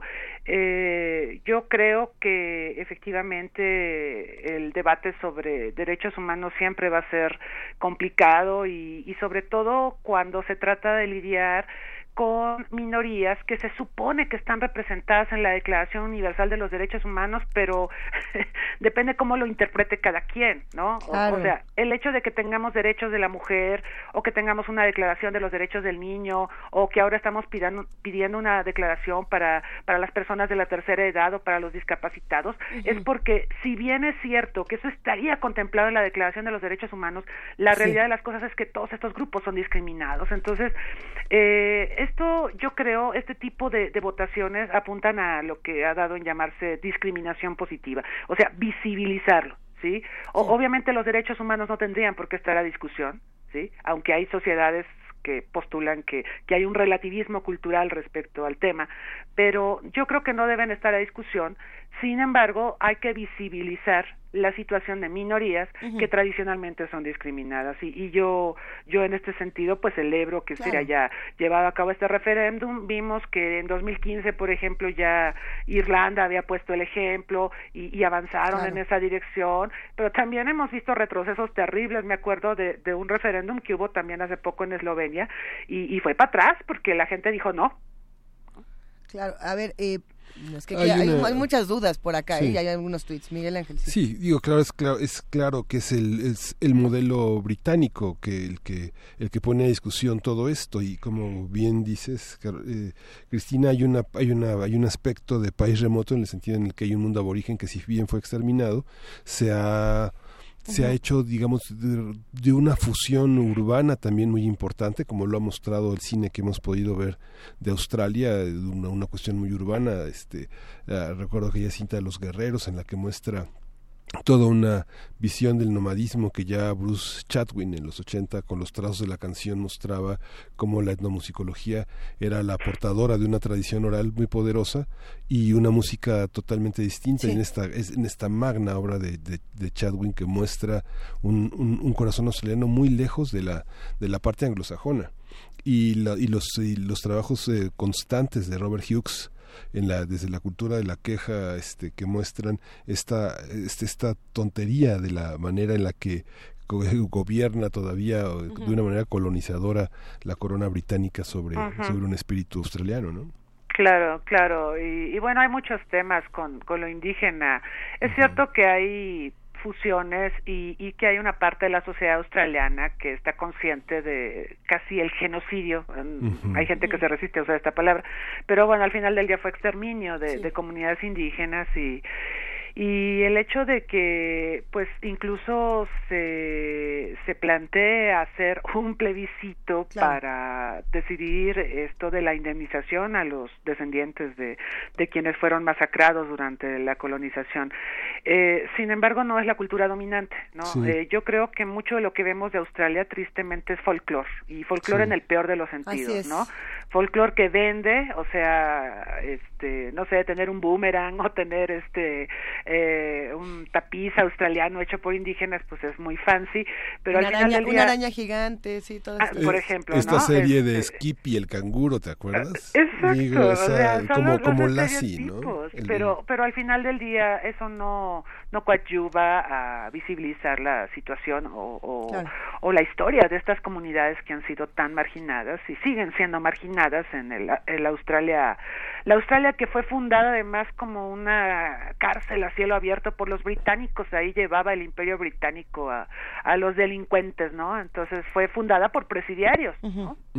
A ver, por, por aquí hay uh, otros temas interesantes y dudas que, puede, que podemos tomar en cuenta, querida Cristina.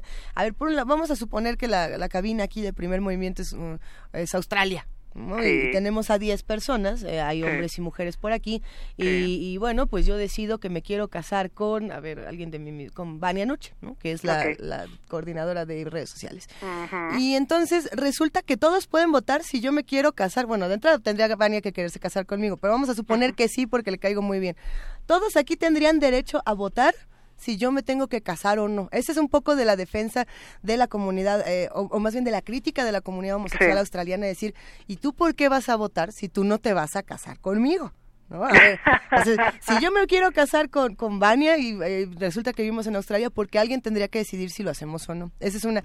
Eh, pero por otro lado, ¿qué pasa? Tanto con esta parte de la defensa homosexual, de decir, no necesitamos consultas para hacer esto, como con la parte de qué va a pasar ahora con un proyecto de ley, que decimos, bueno, la consulta estuvo muy bonita, pero ¿y la ley para cuándo? ¿Y la ley cómo funcionaría? Realmente estamos un poco ya acostumbrados en el mundo entero a que nos dicen, se votó algo, nos dijeron que sí, pero pues dijo Rajoy que siempre no. Por ejemplo, ah, se votó algo, dijeron que sí, y dijo Cipras en Grecia que siempre no, se votó algo, se dijo que sí, y en Colombia siempre no, y en Brexit siempre no. ¿Qué pasa con estas consultas? ¿Se puede hacer una ley o no?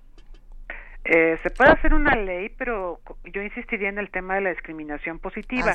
Yo estoy cierta de que, bueno, eh, no tendrían por qué pedir permiso para casarse dos personas de, de ninguna preferencia sexual, ¿no? Pues sí. Eh, y en muchos países lo que hemos visto es que las uniones eh, homosexuales obviamente anteceden a los debates eh, legislativos o, o legales al respecto o sobre la legalidad de esto.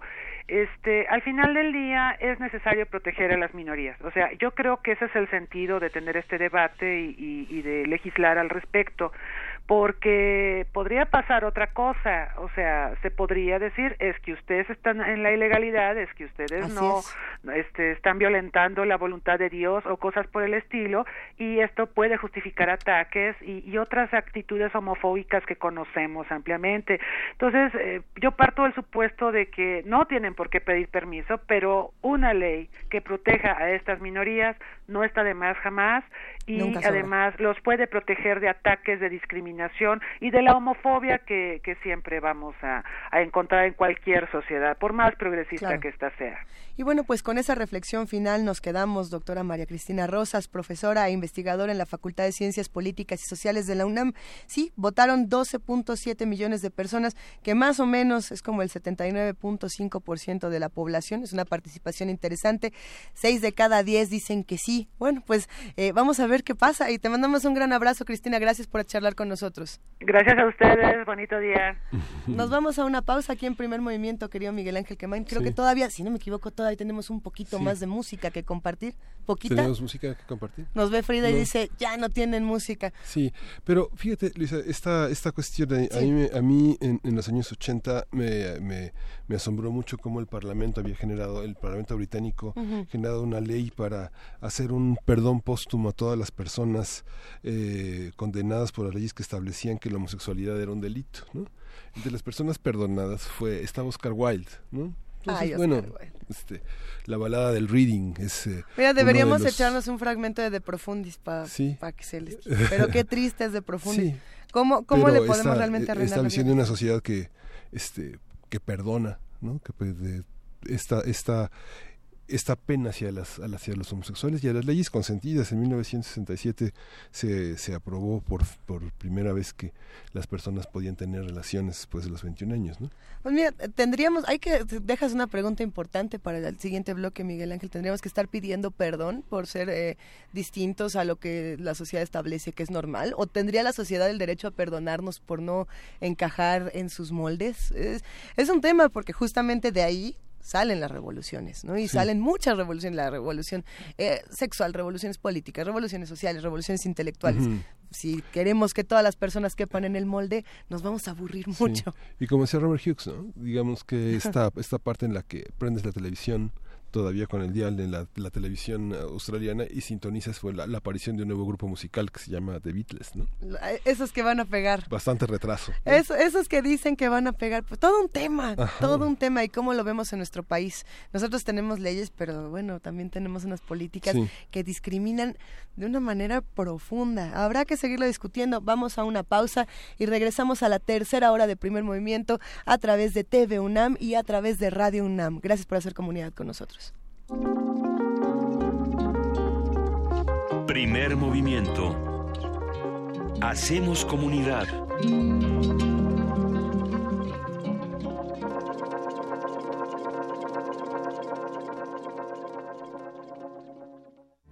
En noviembre, Cine Club Radio Cinema continúa con el ciclo Cuatro grandes directores del cine mexicano. El miércoles 22 acompaña a María Elena Márquez y Pedro Armendáriz en La Perla de Emilio, el Indio Fernández. Y el 29 sube al camión de David Silva y Fernando Soto Mantequilla en Esquina Bajan de Alejandro Galindo. Cineclub Radio Cinema te espera los últimos miércoles del mes a las 6 de la tarde. La entrada es libre. Radio UNAM Experiencia Sonora. Más de 40 intelectuales de todo el mundo debatirán sobre los nuevos órdenes económicos, la democracia, la pobreza, la cultura, la inmigración, el medio ambiente, la segregación y el incremento de la xenofobia. Coloquio Internacional, Los acosos a la civilización, de muro a muro. Una propuesta de la Universidad Nacional Autónoma de México y la Universidad de Guadalajara del 15 al 23 de noviembre en Ciudad Universitaria y del 25 al 27 de noviembre en el marco de la Feria Internacional del Libro de Guadalajara. www.losacososalacivilización.mx Invita Cultura UNAM. ¿De qué color eres? ¿No lo sabes? Tu papá siempre fue amarillo, pero tu mamá decidió por el verde. Tu abuelita es azul. Tus amigos son morados. Pero tu profe cree que café es mejor, aunque la que te gusta es naranja. ¡Basta! Dejemos de vernos en colores y démosle un rostro humano a la política. Queremos escucharte. Suma tu voz a la nuestra. Entra a www.somoscomotu.mx. En el Partido Humanista, somos como tú. El Museo Nacional de Arte ha preparado la magna exposición Discursos de la Piel, Felipe Santiago Gutiérrez, una retrospectiva de la obra del pintor, viajero, tratadista y crítico de arte, de quien se exhiben 52 piezas que intercalan con 62 obras de 32 artistas mexicanos, franceses, españoles, colombianos y un alemán que brindan un panorama de las artes y la cultura de la segunda mitad del siglo XIX. La muestra Discursos de la Piel, Felipe Santiago Gutiérrez, está abierta en el Museo Nacional de Arte.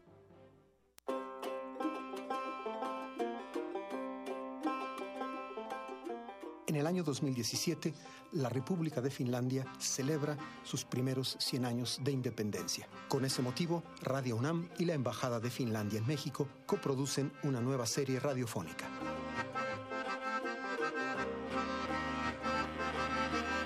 Soy Juan Arturo Brennan y los invito a escuchar Finlandia, 100 años, 100 músicas.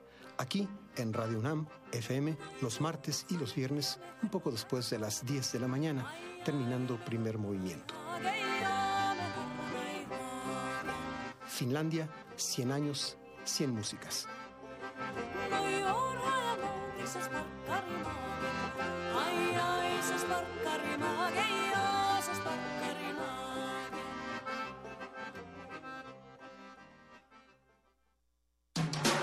Búscanos en redes sociales, en Facebook como Primer Movimiento UNAM y en Twitter como P Movimiento o escríbenos un correo a primermovimientounam@gmail.com.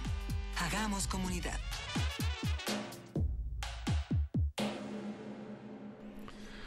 Seguimos en TV UNAM y en Radio UNAM en esta en esta en esta en este conjunto compartido de frecuencias y de redes sociales en las que la visibilidad de nuestros contenidos ha, crecido notablemente. Agradecemos al equipo de TV UNAM esta oportunidad de compartir, de sumar esfuerzos y a nuestra producción de Radio UNAM esta creatividad y esta esta presencia. Yo lo que le quiero agradecer a TV UNAM es que esta, esta mañana nos trajeron unas donitas chiquitas, chiquitas. Sí. que uno piensa que se puede comer de un bocado. No lo intente, no es cierto. Parecen una colación y ya llevamos como 12. Llevamos como 12, pero además eso de, ay, me lo como de un bocadito, solamente produce que uno se pueda potencialmente ahogar y morir al aire. Eh, gracias, queridos amigos de TV UNAM, los queremos mucho. Gracias, amigos de Radio UNAM. Eh, qué bonito pues, tener una familia que poco a poco crece y que se enriquece, sobre todo de los que hacen comunidad con nosotros. Hay que agradecer a los que sí están despiertos. Son poquitos los que nos tuitean hoy. Yo creo que todo el mundo está hecho rosquita, pero por ahí un par ya nos escribieron así de, no todos estamos dormidos, ¿eh? Manden abrazo. Así que en un momento más nos vamos a meter a arroba P Movimiento y vamos a ir compartiendo un poco de los tweets que nos han escrito, que, que bueno, casi todos son apapachadores. Por aquí Mayra Elizondo nos escribe y nos pide complacencia. Diogenito nos escribe, a ver qué dice el buen Diógenes, a ver. Mm, hay una serie sobre la fundación de Australia.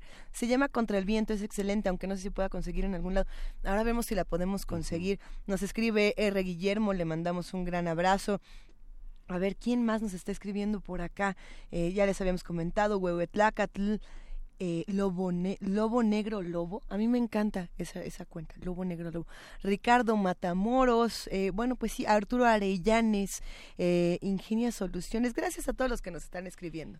Es, se siente bien saber que no estamos solitos esta mañana. Y es una mañana llena de niños que no fueron a las guarderías, que no fueron a la escuela. Oye, sí. Y que, y que todos, todos, todos, todos están escuchando y viendo primer movimiento. Yo estoy segura de que eso están haciendo todos los niños y las Aunque no tengamos hoy un radioteatro. Dígase que... Bueno, a ver, hoy es el Día Internacional, además de la de, de nuestro 20 de noviembre que nosotros celebramos o recordamos o criticamos en cierta medida, también es el Día Internacional del Niño y de la Niña. ¿Eh? Sí. Así que habrá que ver cómo estamos celebrando estos días internacionales. No es lo mismo, para nosotros es el 30 de abril, se supone. Pero mm, algunos también hacen eh, pues este hincapié en celebrar este día y en pensar en los derechos de los niños y de las niñas y yo creo que es importante hacerlo y, por eso también eh, pensar en qué pasa con todos estos temas de los modelos familiares y de cómo eh, pues todos estos modelos enriquecen la educación de, de, todos los chamacos. En fin, tenemos más que decir y ya viene la poesía necesaria. Estábamos hablando de Oscar Wilde hace un momento, así que pues venga de ahí. Sí. Primer movimiento.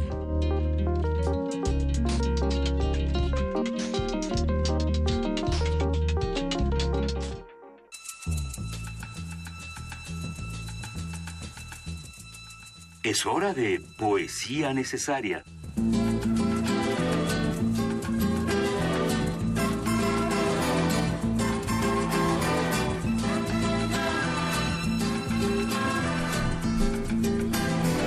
Momento de poesía necesaria y justamente para estar hablando de Oscar Wilde, del, matrimonio igualitario en Australia, de los muchos modelos que se tiene de familia, de, relación, de, intimidad y bueno, de, todo lo que uno quiere, ¿verdad? Eh, siempre es bueno recordar a Wilde, queridísimo Miguel Ángel Quemain. Sí, estábamos indecisos y de Profundis o tu voz, de Profundis, eran 99 páginas a las que no vamos a someter a nadie. Está bueno, someter es una manera muy rara de decir, llevarlos al éxtasis de conocer la obra más maravillosa. No, pues es una obra epistolar increíble de Profundis, muy dolorosa. Y mi voz es un poema, en cambio, muy pequeño y creo que sí condensa un poco la eh, pues el dolor que sentía Wilde de no poder ser quien era y además de haber tenido tantas separaciones en su vida de haber tenido tantos desencuentros esperemos que, que disfruten tanto este poema como nosotros. Y lo cerramos con la canción de Hosier Take Me to Church que actualmente es uno de estos eh, músicos una de estas piezas emblemáticas del movimiento LGBTTTRTTI y que nos encanta.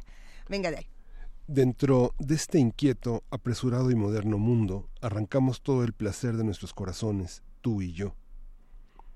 Ahora las blancas velas de nuestra nave ondean firmes, pero ha pasado el momento del embarque. Por ello, prematuras empalidecen mis mejillas, pues el llorar es mi contento huido, y el dolor ha apagado el rosa de mi boca, y la ruina corre en las cortinas de mi lecho.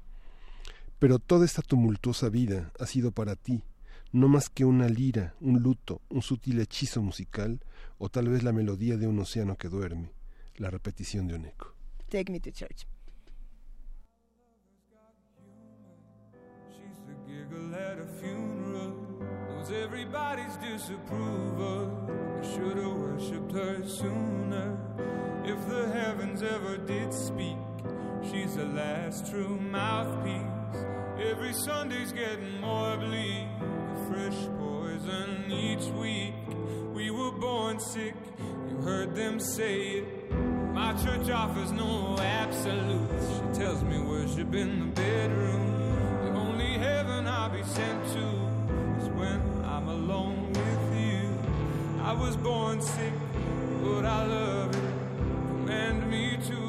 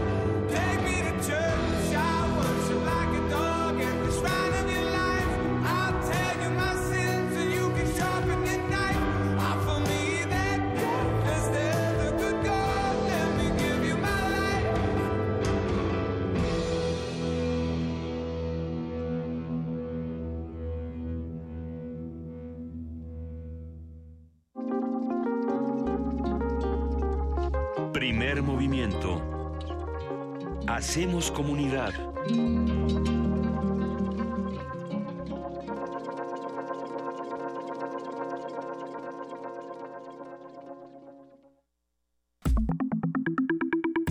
La mesa del día.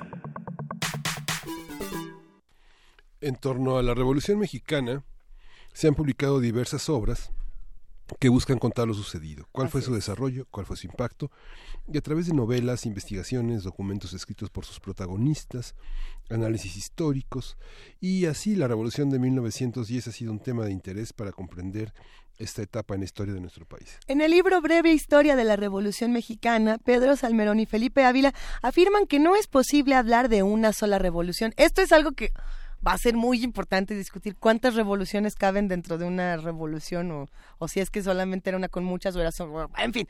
A ver, la maderista, la zapatista, la villista, la constitucionalista y de qué estamos hablando cuando hablamos de las revoluciones en nuestro país. Eh, hay que decirlo, está la breve historia de la Revolución Mexicana y la historia breve de la Revolución Mexicana, que es lo mismo pero no es igual. Ahorita van a ver, ahorita van a ver. Los historiadores señalan que cada una de las revoluciones es la continuación de múltiples luchas, movilizaciones y resistencias acumuladas a lo largo del siglo XIX y los primeros años del siglo XX. Estamos muy emocionados con esta conversación, sobre todo en un 20 de noviembre que nos ha hecho pensar eh, que no tenemos revoluciones o que no tenemos estructuras para hacerlas o que sí las tenemos y tenemos que pelear por ellas. En fin, es un momento de activarnos y qué mejor que hacerlo con, un libro como este. A partir de breve historia de la Revolución Mexicana, vamos a conversar con los autores, eh, vamos a hablar de las fuentes, vamos a hablar de las interpretaciones, de las enseñanzas de este momento para nuestra historia historia. Y para ello nos acompaña aquí en la cabina Felipe Ávila. Muy buenos días, querido Felipe, ¿cómo estás? Muy bien, muchas gracias. Un, verdadero gusto que nos acompañes en esta mañana. Eh, esperamos en un momento más poder eh, sostener comunicación con Pedro Salmerón. Ah, de igual manera le mandamos un abrazo y si nos está escuchando, Pedro, cuelga tu teléfono y ahora, y ahora vamos a ver cómo, cómo lo armamos. Eh, pero Felipe, justamente hablábamos fuera del aire de, lo importante de este trabajo y de las muchas lecturas que se le dan a las revoluciones o a la revolución. Eh, ¿Es una o son muchas? No, nosotros pensamos que son muchas. Eh, este libro es una síntesis de trabajos históricos que habíamos hecho Pedro Salmerón y yo por nuestra cuenta. Pedro es eh, quizás el principal experto en el villismo que hay en México eh, yo he trabajado mucho al movimiento zapatista. Tenemos libros sobre Villa y sobre Zapata publicados previamente. Y justamente eh, decidimos escribir este libro juntos, a, cuatro manos, eh, para tratar de sintetizar en un texto que fuera accesible, breve, pero con rigor académico, que estuviera al alcance del gran público, una historia general de la revolución. Eh, que contuviera los últimos avances historiográficos y también una interpretación personal que tenemos Pedro y yo acerca de la revolución, porque eh, no es nada más una historia de la revolución como tantas otras que hay.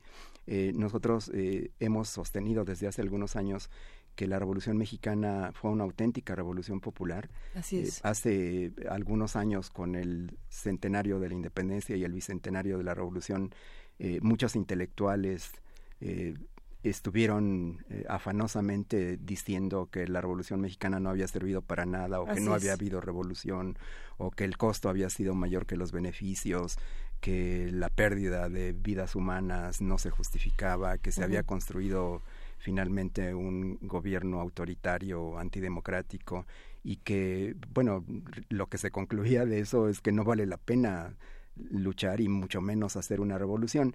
Lo que nosotros sostenemos en este libro es que las revoluciones no es que queramos hacerlas, es que ocurren, se producen, lo queramos o no. Esto no es voluntario, no es de que pues, no tenemos nada que hacer el fin de semana, ¿qué tal si hacemos una revolución? Eh, esto no Mira que no estaría mal que pudiéramos hacer algo así, pero vaya que no se puede. No se puede. Las revoluciones ocurren cuando se dan una serie de condiciones eh, que eh, se conjuntan en un momento histórico determinado.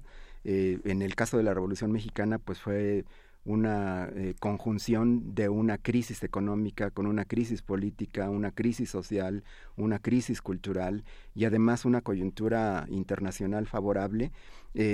Y de todas maneras esto no es suficiente para que haya una revolución si no hay un proyecto revolucionario si no hay una organización revolucionaria y si no hay un líder que sepa eh, canalizar todas esas frustraciones, resentimientos, odios y también aspiraciones en positivo de una enorme eh, parte de la sociedad mexicana y este fue el caso de Francisco y Madero. Y justamente, bueno, la historia del, zapatismo de John Woma que empieza su, su, libro diciendo había unos indígenas en Morelos que no querían cambiar y por eso hicieron una revolución. Así es. Había muchos sectores que no querían cambiar y por eso participaron también en la revolución. Eh, no es tanto que no quisieran cambiar, sino que no estaban de acuerdo con los cambios que había hecho el gobierno de Porfirio Díaz. Eh, nosotros pensamos que lo que explica la revolución a nivel de causas sociales son sobre todo dos. Uno, la pérdida de tierras por parte de buena parte de las comunidades indígenas y campesinas del país que habían sufrido el despojo en muchas ocasiones violento de su propiedad a lo largo del siglo XIX y particularmente en los últimos 30 años del siglo XIX y los comienzos del XX, y una enorme cantidad de agravios políticos por, por la centralización que llevó a cabo el gobierno de Porfirio Díaz, que les quitó libertades, facultades, prerrogativas a los municipios, a las localidades, para empezar porque eh, no podían elegir a sus presidentes municipales y arriba de los presidentes municipales estaba el jefe político que era el que ponía el gobernador en turno y que era realmente el que tenía todo el control político y social de una enorme cantidad de territorio. Eh, es, es, contra este avance centralizador del Estado mexicano porfirista contra el que se rebelan muchas localidades, muchas comunidades, muchos municipios de la República. A ver, entonces, vámonos, vámonos unos años para atrás y vamos a seguir discutiendo, porque todo esto que nos estás contando, Felipe, suena a la, a la crónica de la revolución anunciada.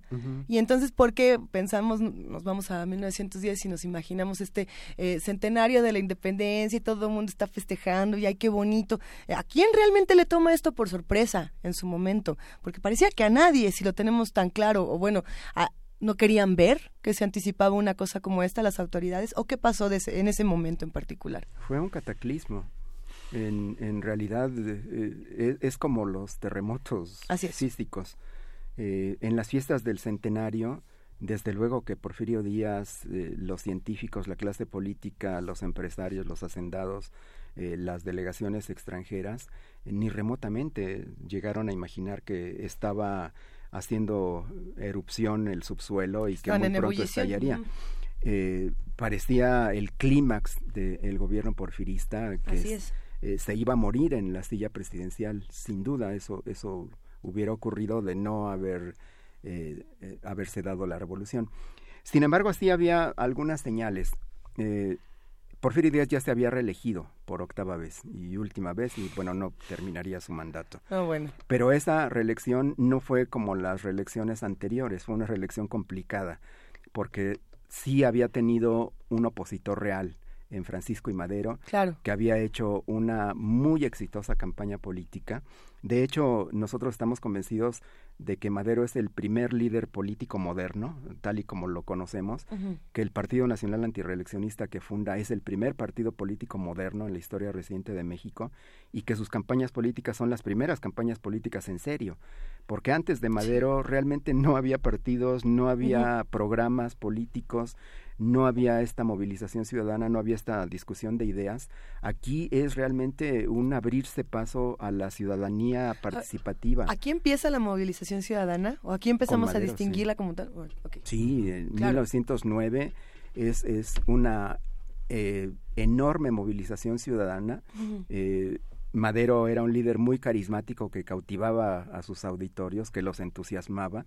Eh, y eh, alrededor de sus propuestas, de sus ideas, se forma un partido político nacional que tiene eh, filiales en prácticamente toda la República. Claro. Eh, y son estos los que lo convierten en su candidato y los que lo apoyan, de manera que todas las reelecciones de Porfirio Díaz que habían sido sin ningún problema, en esta ocasión, en 1909 y 1910, sí se enfrenta a un candidato opositor verdadero, real Y eh, Porfirio Díaz eh, al principio no le da mucha importancia, cuando ve la movilización popular que hay detrás del maderismo se asusta y entonces pues actúa como cualquier dictador.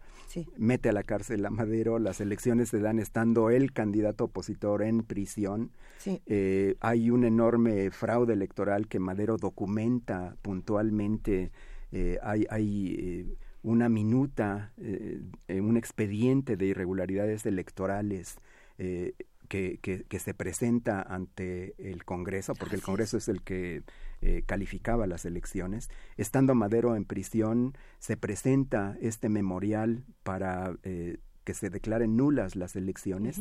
Pues desde luego el Congreso no acepta esa, esa solicitud, da por válida la elección y entonces a Madero no le queda otra, después de haber transitado todos los cauces legales e institucionales y que encuentra la cerrazón absoluta del, del régimen porfirista, pues llama a la insurrección. Y esto es algo completamente inédito. Nadie esperaba eso. Pero todos los factores que estás mencionando hacen que suene como si la revolución fuera inevitable como si no hubiera otra, o sea, como esto es lo que iba a pasar, no iba a pasar ninguna otra cosa. en esas condiciones no había de otra. No había más. No había más. Incluso Madero lo había advertido cuando escribe su famoso libro La sucesión presidencial en 1908, que lo publica eh, en 1909.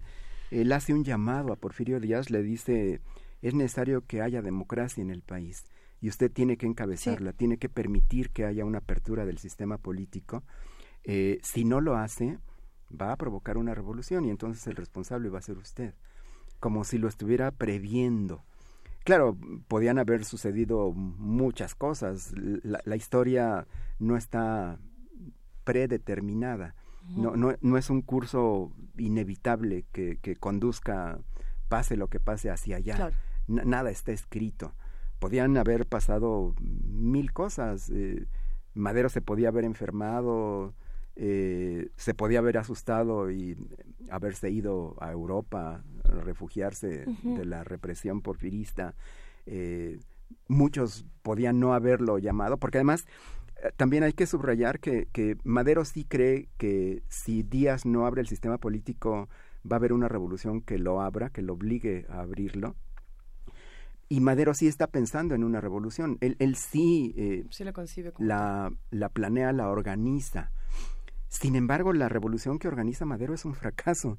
Madero pensaba en una revolución eh, como de terciopelo, de clases medias, porque su partido, el antireeleccionista y sus campañas habían tenido un enorme éxito entre la población urbana de las principales ciudades del país.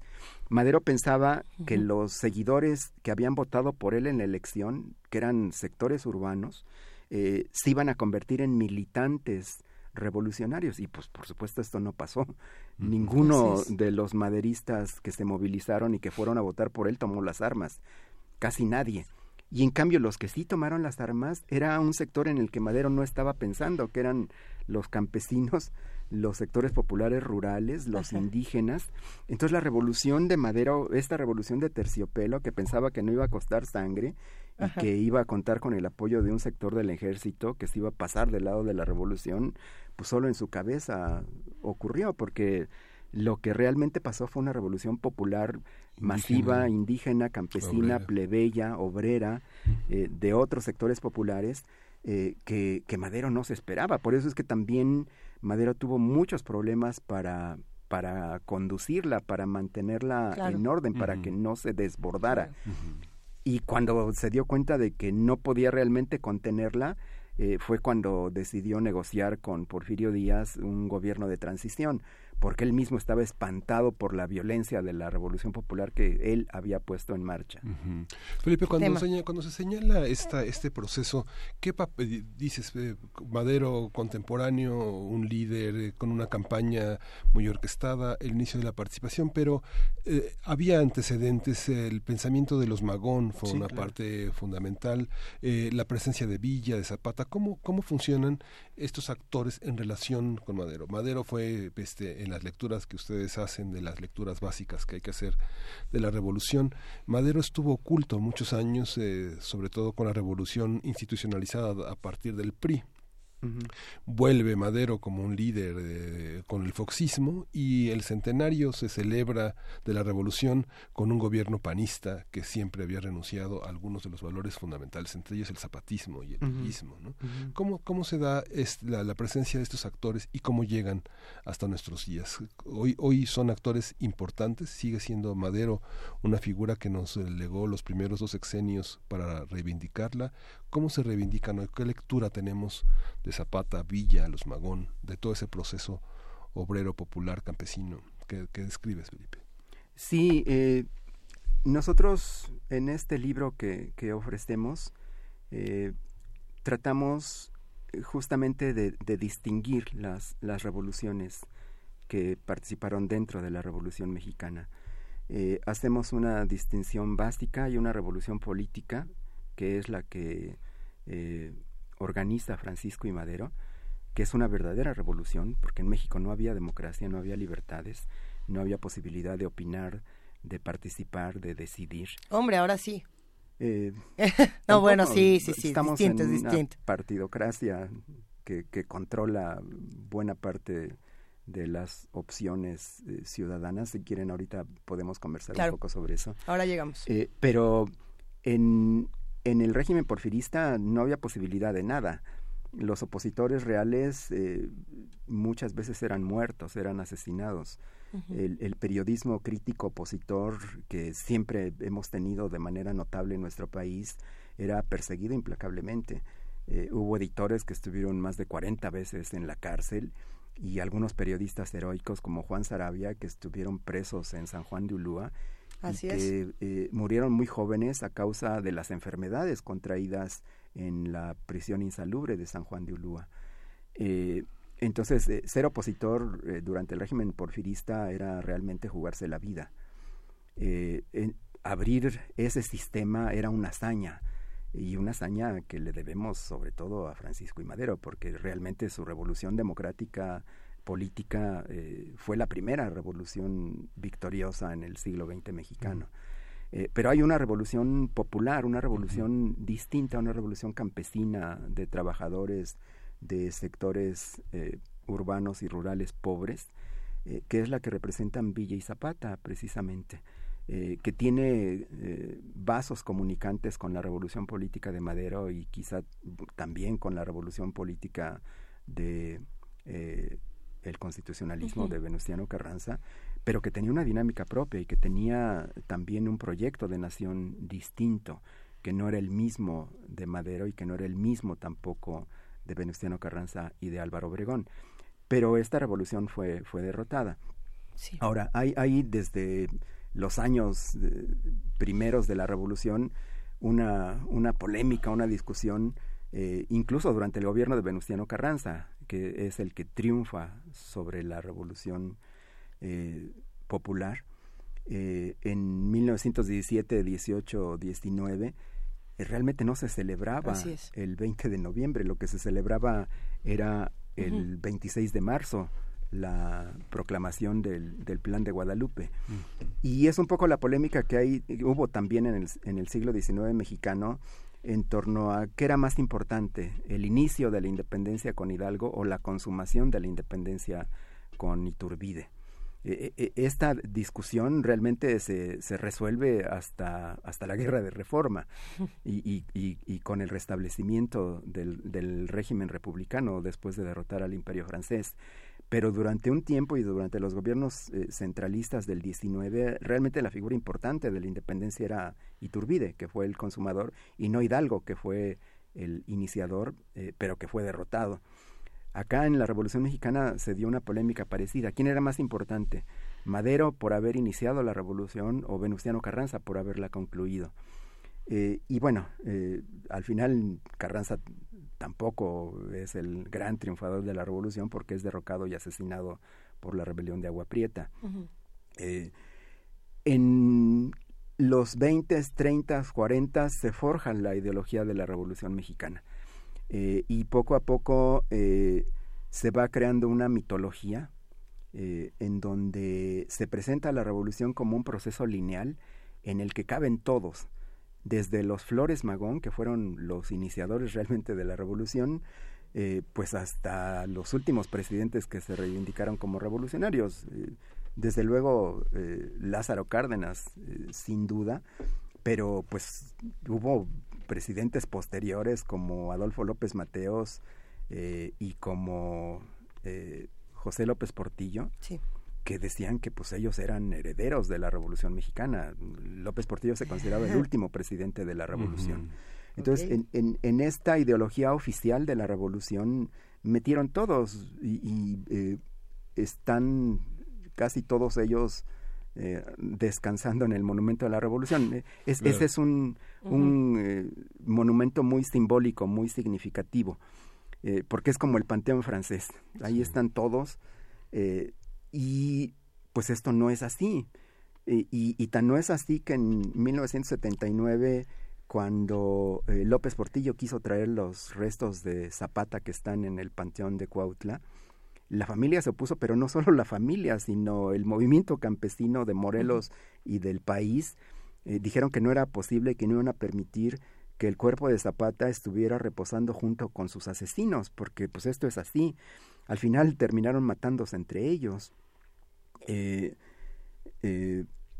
hubo una lucha por el poder después de 1920, eh, después del asesinato de, de, Carranza, en donde los triunfadores se mataron entre sí por la silla presidencial.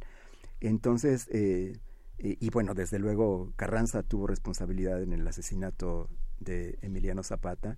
Y desde luego, aunque no hay pruebas directas de que él haya ordenado hacer eso, eh, Obregón tuvo que ver con el asesinato de Venustiano Carranza. Y también tuvo que ver él y Calles con el asesinato de Francisco Villa y después por supuesto que tuvo que ver con el asesinato de todos los militares que hicieron la rebelión de la Huertista en 1923-24 y en la fallida rebelión escobarista y el asesinato de Serrano y de Arnulfo R. Gómez en, en Huitzilac, en, en, en 28. Entonces, eh, esta mitología que construyó el régimen que capitalizó la revolución, pues desde luego que eh, estaba muy interesado en que fuera un proceso lineal, en donde cabían todos, desde Madero hasta Lázaro Cárdenas.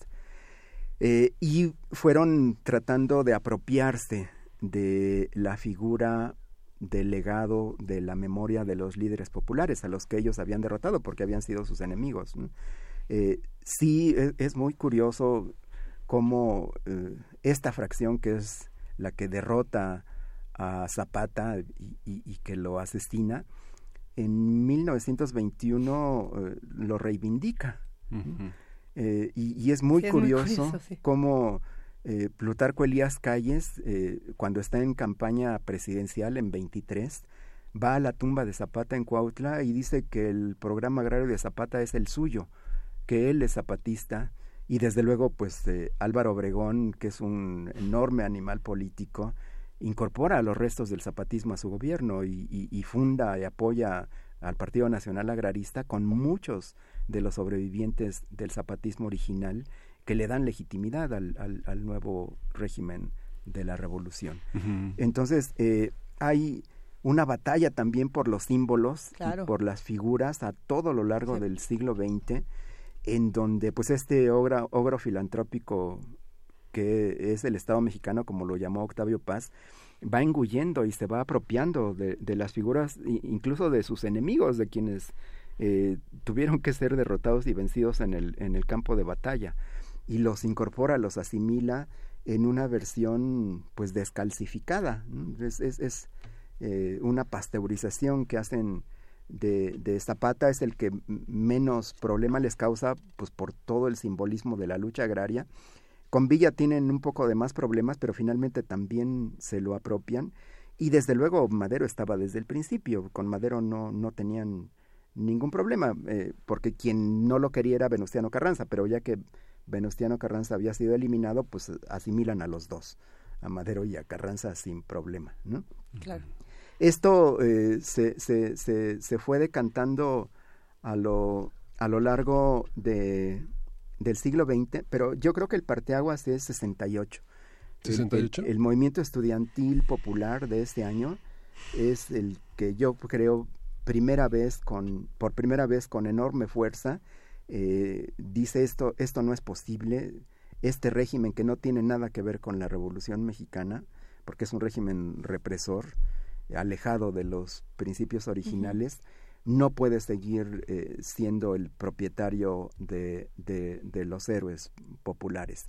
Y en 68, eh, por primera vez, eh, le expropian a, a, Zapata y a Villa al discurso oficial de la revolución. Ah, por aquí nos escriben y nos dicen que el movimiento médico de los años 60, que cómo, que cómo también puede relacionarse por ahí, o no, o es más importante el estudiantil del 68. Yo creo que tiene más, más repercusión política, porque es un parteaguas. Sí. Es muy importante el movimiento médico, es también muy importante el movimiento ferrocarrilero. Así es. Y de maestros. Y el movimiento magisterial. son, son los tres antecedentes, pero son movimientos locales, gremiales.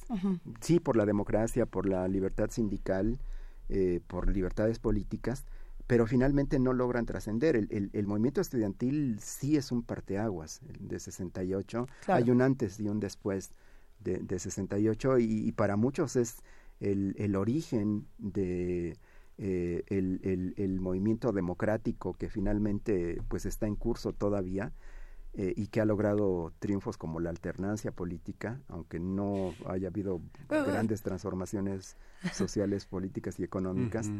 eh, pero yo creo que 68 es, es, es, el movimiento político de mayor significación en, en, la historia reciente de México, porque también de alguna manera es como el origen de, del, de los movimientos independientes o la consolidación sí. de los movimientos independientes y de la organización de la sociedad civil, que después se vio con mucha claridad en el sismo del 85 y en el movimiento cardenista del 88. Eh, y desde, claro por supuesto que en el movimiento neozapatista del 94. Eh, todo esto eh, es, es, como un, un, progreso, un avance eh, hacia... Una relectura del pasado. Sí. Así es. Hay, sí, hay no muchas puedo, cosas. Así. No, no, puedo dejar de preguntarte, esta, esta, la transición del periodismo, donde es el crisol de las ideas, Ajá. digamos, justamente hay un periodismo que se acaba con la, con la Revolución Mexicana y que se consolida después con la llegada de la, con la escritura de la Constitución, que es la fundación de Excelsior y el Universal en 1916 y 1907 respectivamente, mm. pero la muerte de todo un periodismo que había acompañado desde Juárez hasta hasta gran parte de la, de la, del gobierno de Díaz y que era un periodismo muy concentrado en una lucha social, en una visión independiente, pienso en el Monitor Republicano, en muchos de los periódicos que estaban entonces, hubo un giro en el periodismo que podamos ver hasta hoy. Hay un periodismo semejante al que hubo en la Revolución Mexicana, el, antes de la Revolución Mexicana, este que esté, que visualices hoy en el México actual, en el México contemporáneo. Bueno, sin duda eh, hubo un periodismo de combate uh -huh. eh, liberal, eh, progresista, comprometido con las mejores causas sociales uh -huh. durante el porfiriato. eh, se mantuvo durante la Revolución Mexicana. eh, pero el Estado que surge de la Revolución Mexicana, que es un Estado corporativo, es un Estado que tiene una enorme legitimidad de origen por venir de la Revolución, pero también porque se convierte en un Estado que controla las organizaciones populares que, que, manipula la reforma agraria, que manipula los conflictos laborales eh, y que logra realmente eh, controlar y someter a buena parte de la, de la sociedad mexicana. Eh, es, un, es un Estado que poco a poco pues va ejerciendo la censura y el control de los medios a través de las concesiones y el control del papel, el control de, de, de las frecuencias eh, para las transmisiones primero radiofónicas y después televisivas. Eh, y eh, pues el, el, el, periodismo independiente es, es sometido durante la revolución porque era muy sí. difícil oponerse a, a, un a, un fenómeno fundacional con esa legitimidad de origen como la revolución mexicana pero después durante la guerra fría durante los 50 y 60 eh, pues era realmente heroico sostener una crítica eh, acerba, sostenida, valiente contra, contra el, el, régimen de la revolución. Eh, creo que también 68 eh, comienza a ser un parteaguas en términos eh, informativos y periodísticos. en los setentas, desde luego, el ejemplo más significativo es Excelsior. Quizá el, periódico de Scherer en los setentas que comienza a darle un giro verdadero al, papel del periodismo como agente de, información y de discusión y de crítica.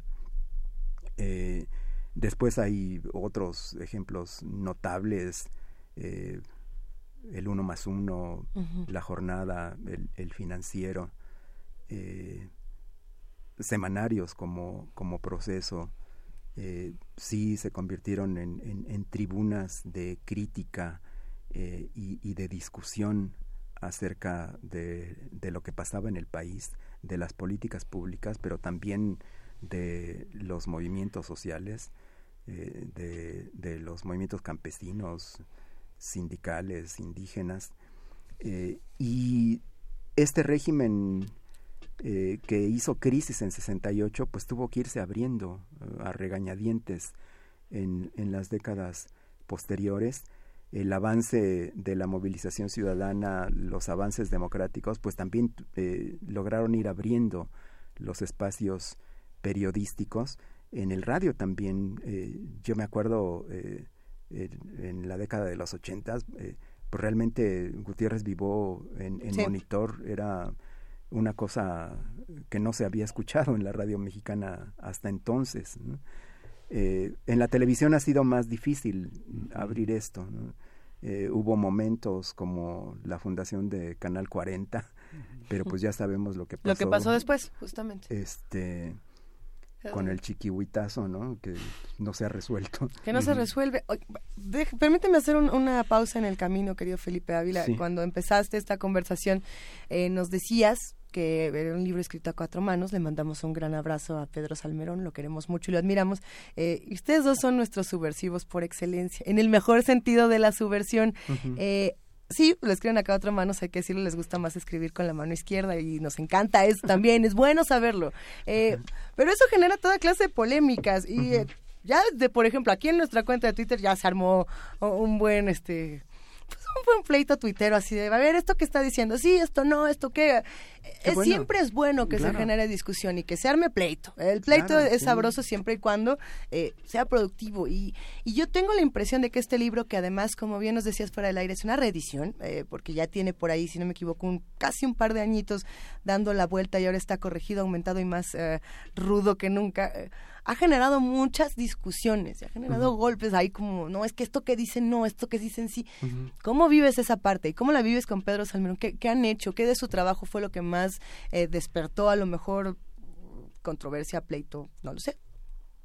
o eh, nada. No, no, no, desde luego, nosotros eh, estamos muy conscientes y, y justamente eso es lo que queríamos que ocurriera, que, que se leyera, que se discutiera, que hubiera defensas eh, de, lo que nosotros sostenemos, eh, que hubiera críticas también. Nosotros estamos completamente abiertos a, la crítica, nos, nos gusta, nos encanta discutir, nos encanta debatir, eh, somos abiertos a, la polémica, sabemos escuchar. A, diferencia de muchos otros historiadores que son autistas y qué es lo que ellos dicen y lo demás no les importa. Nosotros sí queremos... Lo paradójico de ser historiador, y, bueno, sí, sí, sí y no escuchar. Sí, sí queremos que, que, haya discusión de ideas. E, eso es lo que, lo que nos motiva, eso es lo que nos hizo publicar este libro. Eh, nosotros eh, sí, eh, aquí estamos rompiendo muchas lanzas. En primer lugar es una... Son dos que tres bofetones. es una defensa de la revolución. nosotros no estamos en, en, en la posmodernidad. Eh, no, no, no somos renegados ni escépticos de la historia. A nosotros nos parece que la historia también es un terreno de, batalla, eh, pero eh, batalla académica, batalla rigurosa, batalla con, con pruebas, con bases, con fundamento. Sí, perdón, sí, sí. Sí, sí, sí, sí, pregúntame. No, bueno, este, esa celebración del centenario, ¿cómo lo vivieron? ¿Cómo, cómo fue? Eh, para muchos historiadores fue la, la, la, incursión de una especie como de historiadores oficiales a modo en, en, una celebración donde había muchos actos muy, este, muy, muy, muy, ridículos, ¿no? El, teléfono de los sitios históricos, todo reducido a una cronología, a unos actos particulares sin sentido de vincular, este, ¿cómo, cómo de qué tenemos que qué tenemos que hacer de esa relectura de la de esas celebraciones de la independencia y de la y de la revolución mexicana que impulsó un, un gobierno panista muy de derecha muy conservador que quitó a Juárez de los Pinos o sea Juárez no pudo pensar la revolución mexicana pero sin Juárez Madero no hubiera pensado tampoco lo que pensó. Claro. No, para nosotros eh, las celebraciones del centenario y del bicentenario fueron vergonzosas. Eh, realmente nunca nos imaginamos que eso fuera a ocurrir. Eh, siempre creo que tuvimos la remota esperanza, aunque eh, ahora vemos que completamente infundada, de que el, el, gobierno de Felipe Calderón se tomara en serio dos acontecimientos históricos fundamentales para nuestra historia como la independencia y la revolución mexicana. no lo quisieron hacer, lo que hicieron fue pues eh, un, un, show televisivo eh, sin sentido, sin contenido, eh, sin ni siquiera sin el rescate de, de, los héroes conservadores que para ellos eran eran caros a sus afectos. ¿no? no hubo una reinterpretación de nuestra historia, al contrario, fue una celebración vergonzante, escondida, con poca influencia, con, con, poco impacto hacia la sociedad mexicana y hacia el extranjero mucho menos, eh, y que en el fondo eh, pues también ocultó una enorme corrupción, que, que nunca salió realmente a la luz pública y no ha habido como tantas otras cosas en este país, pues el castigo para los responsables, ¿no? se le echó carpetazo al, al asunto. Felipe Ávila. Y estoy haciendo aquí un puchero gigantesco porque se nos vino el tiempo encima y ya nos tenemos que despedir. Y se quedaron por ahí tres preguntas que nos habían gustado mucho de, los queridos radioescuchas que hacen comunidad con nosotros. ¿Cómo interviene Estados Unidos? Que esa, bueno, ha hecho aquí un, caldo de pleito muy bueno. ¿Cuál es el papel de Andrés Molina Enríquez? Por ahí también, ¿qué, ¿qué condiciones se necesitan para una revolución, por ejemplo, en 2017? Lo bueno es que todas estas preguntas sí se responden en el libro Breve Historia de la Revolución Mexicana, escrito por Pedro Salmerón y el aquí presente Felipe Ávila, que lo edita en este momento Planeta. Planeta. Eh, a través de crítica. De crítica. sí pues venga, oiga, hay que correr a comprarlo. Nosotros vamos a ver, yo, yo tengo uno que creo que sí lo vamos a regalar, pero ahorita lo decidimos. Eh, y hay que correr a comprarlo porque se acaba rapidísimo. El pasado voló, entonces será un verdadero placer volver a, leer este libro, reinterpretar la historia. Y Felipe Ávila, pues gracias, ha sido un verdadero honor. Gracias, a ustedes. Acá seguimos, nos tenemos que ir velozmente. Nos tenemos que ir velozmente con Feliciano Carrasco. Solo a ti te quiero es un un canto, un canto zapoteca y Feliciano Carrasco es un cantautor oaxaqueño, juchiteco, eh, un hombre que nació en el 72, un promotor de la lengua zapoteca y este disco fue realizado en conjunto con el Fondo Nacional para la Cultura y las Artes, de la cual fue becario.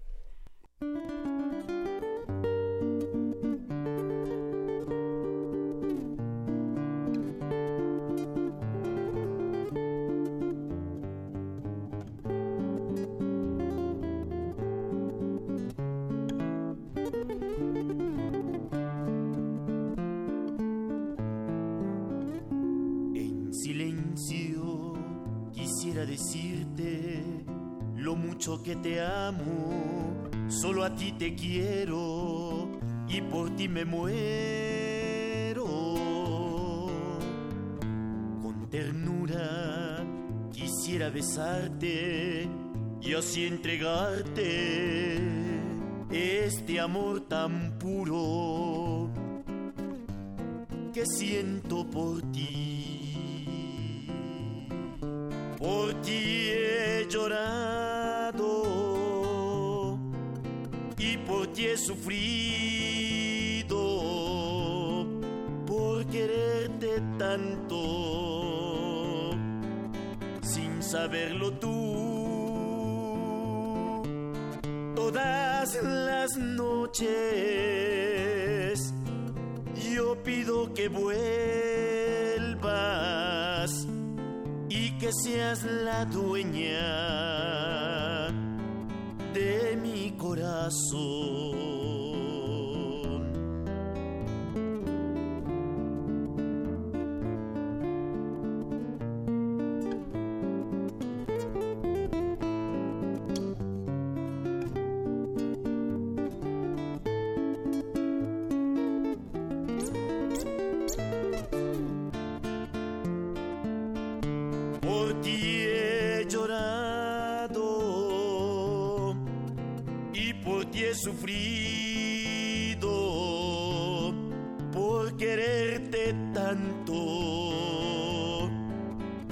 saberlo tú. Todas las noches yo pido que vuelvas y que seas la dueña de mi corazón.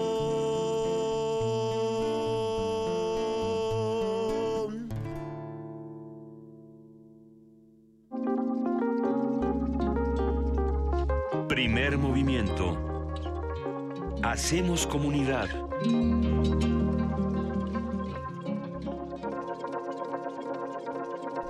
Queridísimo Miguel Ángel Quemain, tengo que contarte que la Secretaría de Acción para la Mujer, a todos los que están haciendo comunidad con nosotros les va a gustar esto, nos está invitando a la primer feria de sensibilización de género y procuración de justicia. Esto es algo importante que se tiene que seguir discutiendo, se tiene a lo mejor que empezar a discutir en algunos casos y tiene que ser en los mayores espacios posibles. Para ello nos acompaña Mari Carmen Larralde, ella es precisamente de esta Secretaría de Acción para la Mujer de la este UNAM. ¿Cómo estás, Mari Carmen? Buenos días. Mm, buenos días, Juana Inés. Buenos días, Miguel Ángel. Muchas gracias por recibirnos en nuestra estación de radio de nuestra máxima casa estudio. Nos da muchísimo gusto poder platicar contigo, Mari Carmen. Cuéntanos, por favor, de esta feria de sensibilización de género y procuración de justicia, temas tan importantes para nuestro país y, para, bueno, tantas cosas que se han discutido últimamente. Bueno, la Secretaría de Acción para la Mujer del Estunam, entre su plan de trabajo, tiene el interés de promover la igualdad sustantiva, la transversalidad y, la libre violencia en toda la universidad. Y con este programa que tú refieres, de la primera feria de sensibilización y género y procuración de justicia que nos apoya la PGJ Ciudad de México, eh, vamos a iniciar cómo poder instruir a nuestras compañeras trabajadoras académicas y administrativas, inclusive estudiantes que nos quieran acompañar, para que de alguna forma puedan entender cómo la justicia puede ser una realidad, no solamente en la UNAM, sino también en todo el país. ¿En, qué sentido, Mari Carmen? Se, antoja difícil lo que se propone, pero hay que vivirlo de esa manera. Bueno, el, el reto que tenemos es muy duro porque mm, a lo largo del tiempo ha habido muchos comportamientos para tratar de desnaturalizar usos y costumbres conductas institucionales contrarias a una vida libre de violencia, sobre todo de las mujeres y de las niñas. Claro, y, ahí hay algo importante y es cómo se van a tratar estos temas eh, para que esta información llegue a todos y a todas de la mejor manera, porque sucede, y, te lo comento, es una discusión que se ha tenido mucho en nuestras redes, que muchas veces las discusiones cuando se habla de género, de justicia desde las universidades, eh, están en un eh, terreno tan académico que no se vuelven accesibles para los que están del otro lado. ¿Qué se hace con eso? Es precisamente lo que tratamos de hacer que podamos hacer una, una la accesibilidad a estos nuevos conceptos, a esta nueva vida libre de violencia, al buen vivir de una forma más fácil, más humana. ¿Cómo podemos darnos un buen trato los hombres y las mujeres? ¿Y por qué a las mujeres tenemos de una ley general del acceso a vivir libres de violencia y un protocolo en contra de la violencia de género en la universidad. A veces ni siquiera tenemos idea de cómo se elabora una denuncia, por ejemplo. Algo, algo tan eh, que tendría que ser tan claro para todos los que estamos aquí, para todas las que estamos aquí y a veces parece impenetrable. Eh, mañana, 21 de noviembre y el miércoles 22 de noviembre a las 9 y media de la mañana, ¿cómo va a estar el asunto? ¿Quiénes, cómo y de cuánto y de a qué horas? Bueno, vamos a iniciar a las 9.30 de la mañana. Llega un ponente del gobierno de la Ciudad de México, particularmente de la, de la Procuraduría General de Justicia de la Ciudad de México, en donde nos va a enseñar efectivamente cómo elaborar una denuncia y cuáles son las atribuciones y funciones de la Procuraduría General de Justicia de la Ciudad de México. También vamos a contar con el apoyo del Registro Civil de las de también de la Ciudad de México y cómo vamos a poder trabajar una denuncia que no solamente va enfocada a la, a la violencia en contra de las mujeres, sino cómo romper ese miedo a lo desconocido de llegar a un ministerio público y poder hacer valer la justicia. Así es, será, será importante que todos estemos pendientes de este trabajo, de esta primer feria de sensibilización de género y procuración de justicia, precisamente de la Secretaría de Acción para la Mujer que nos está invitando desde el CETUNAM. Te agradecemos muchísimo, Mari Carmen Larralde. De hecho, ya vamos a compartir toda la información en redes sociales, ya está más que compartida para que podamos acercarnos a su trabajo. Pues sí, muchas gracias, gracias a Radio UNAM. Eh, también gracias a las autoridades universitarias, a la Procuraduría General de Justicia de la Ciudad de México, al Registro Civil y sobre todo a la Rectoría de la Universidad que tiene un interés sobre estos temas. Claro. Y que será importante seguir difundiendo y seguir discutiendo. Te abrazamos, Mari Carmen. Gracias. Muchísimas gracias. Que tengan muy buen día. Hasta pues, luego ya nos vamos, que no vaya a ser el diablo y nos lleve a todos aquí en 20 de noviembre, mejor vámonos rapidito a esta cabina, querido Miguel Ángel. Pues con todo el armado que este Felipe Ávila nos dio sobre la revolución, pues yo creo que no hay diablo que nos lleve y que salga indemne. No nos lleva. A ver, hablamos LGBT, matrimonio igualitario, revoluciones, salud. ¿Qué, ¿Qué, no se tocó en primer movimiento esta mañana? Modelos de familia, todo lo que se hace en nuestro país y todo esto desde la universidad, querido Miguel Ángel. Gracias por este programa. Agradecemos a todos los amigos de TV UNAM, a los amigos de Radio UNAM, a nuestro ingeniero en cabina, Chucho Silva. Gracias, Chucho, que hoy está aquí de conductor del Halcón Milenario. Pues ya nos vamos. Nos vamos a despedir con una canción de One Gang que es una agrupación de jazz liderada por los hermanos Daniel Hidalgo Wong y Pablo Hidalgo Wong. Es un cuarteto de piano, flauta, este, batería y contrabajo y vamos a escuchar Quisiera estar en la playa. Vámonos, que ahí viene el diablo, vámonos. vámonos. Esto fue el primer movimiento. El mundo desde la universidad.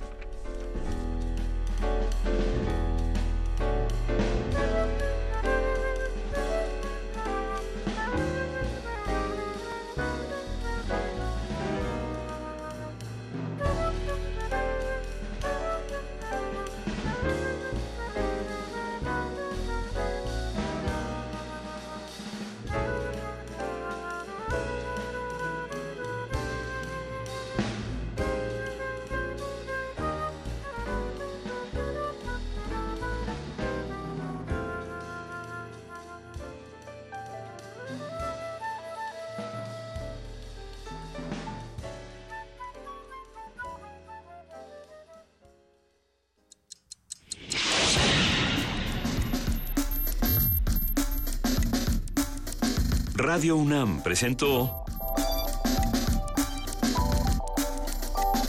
Primer Movimiento. El mundo desde la universidad.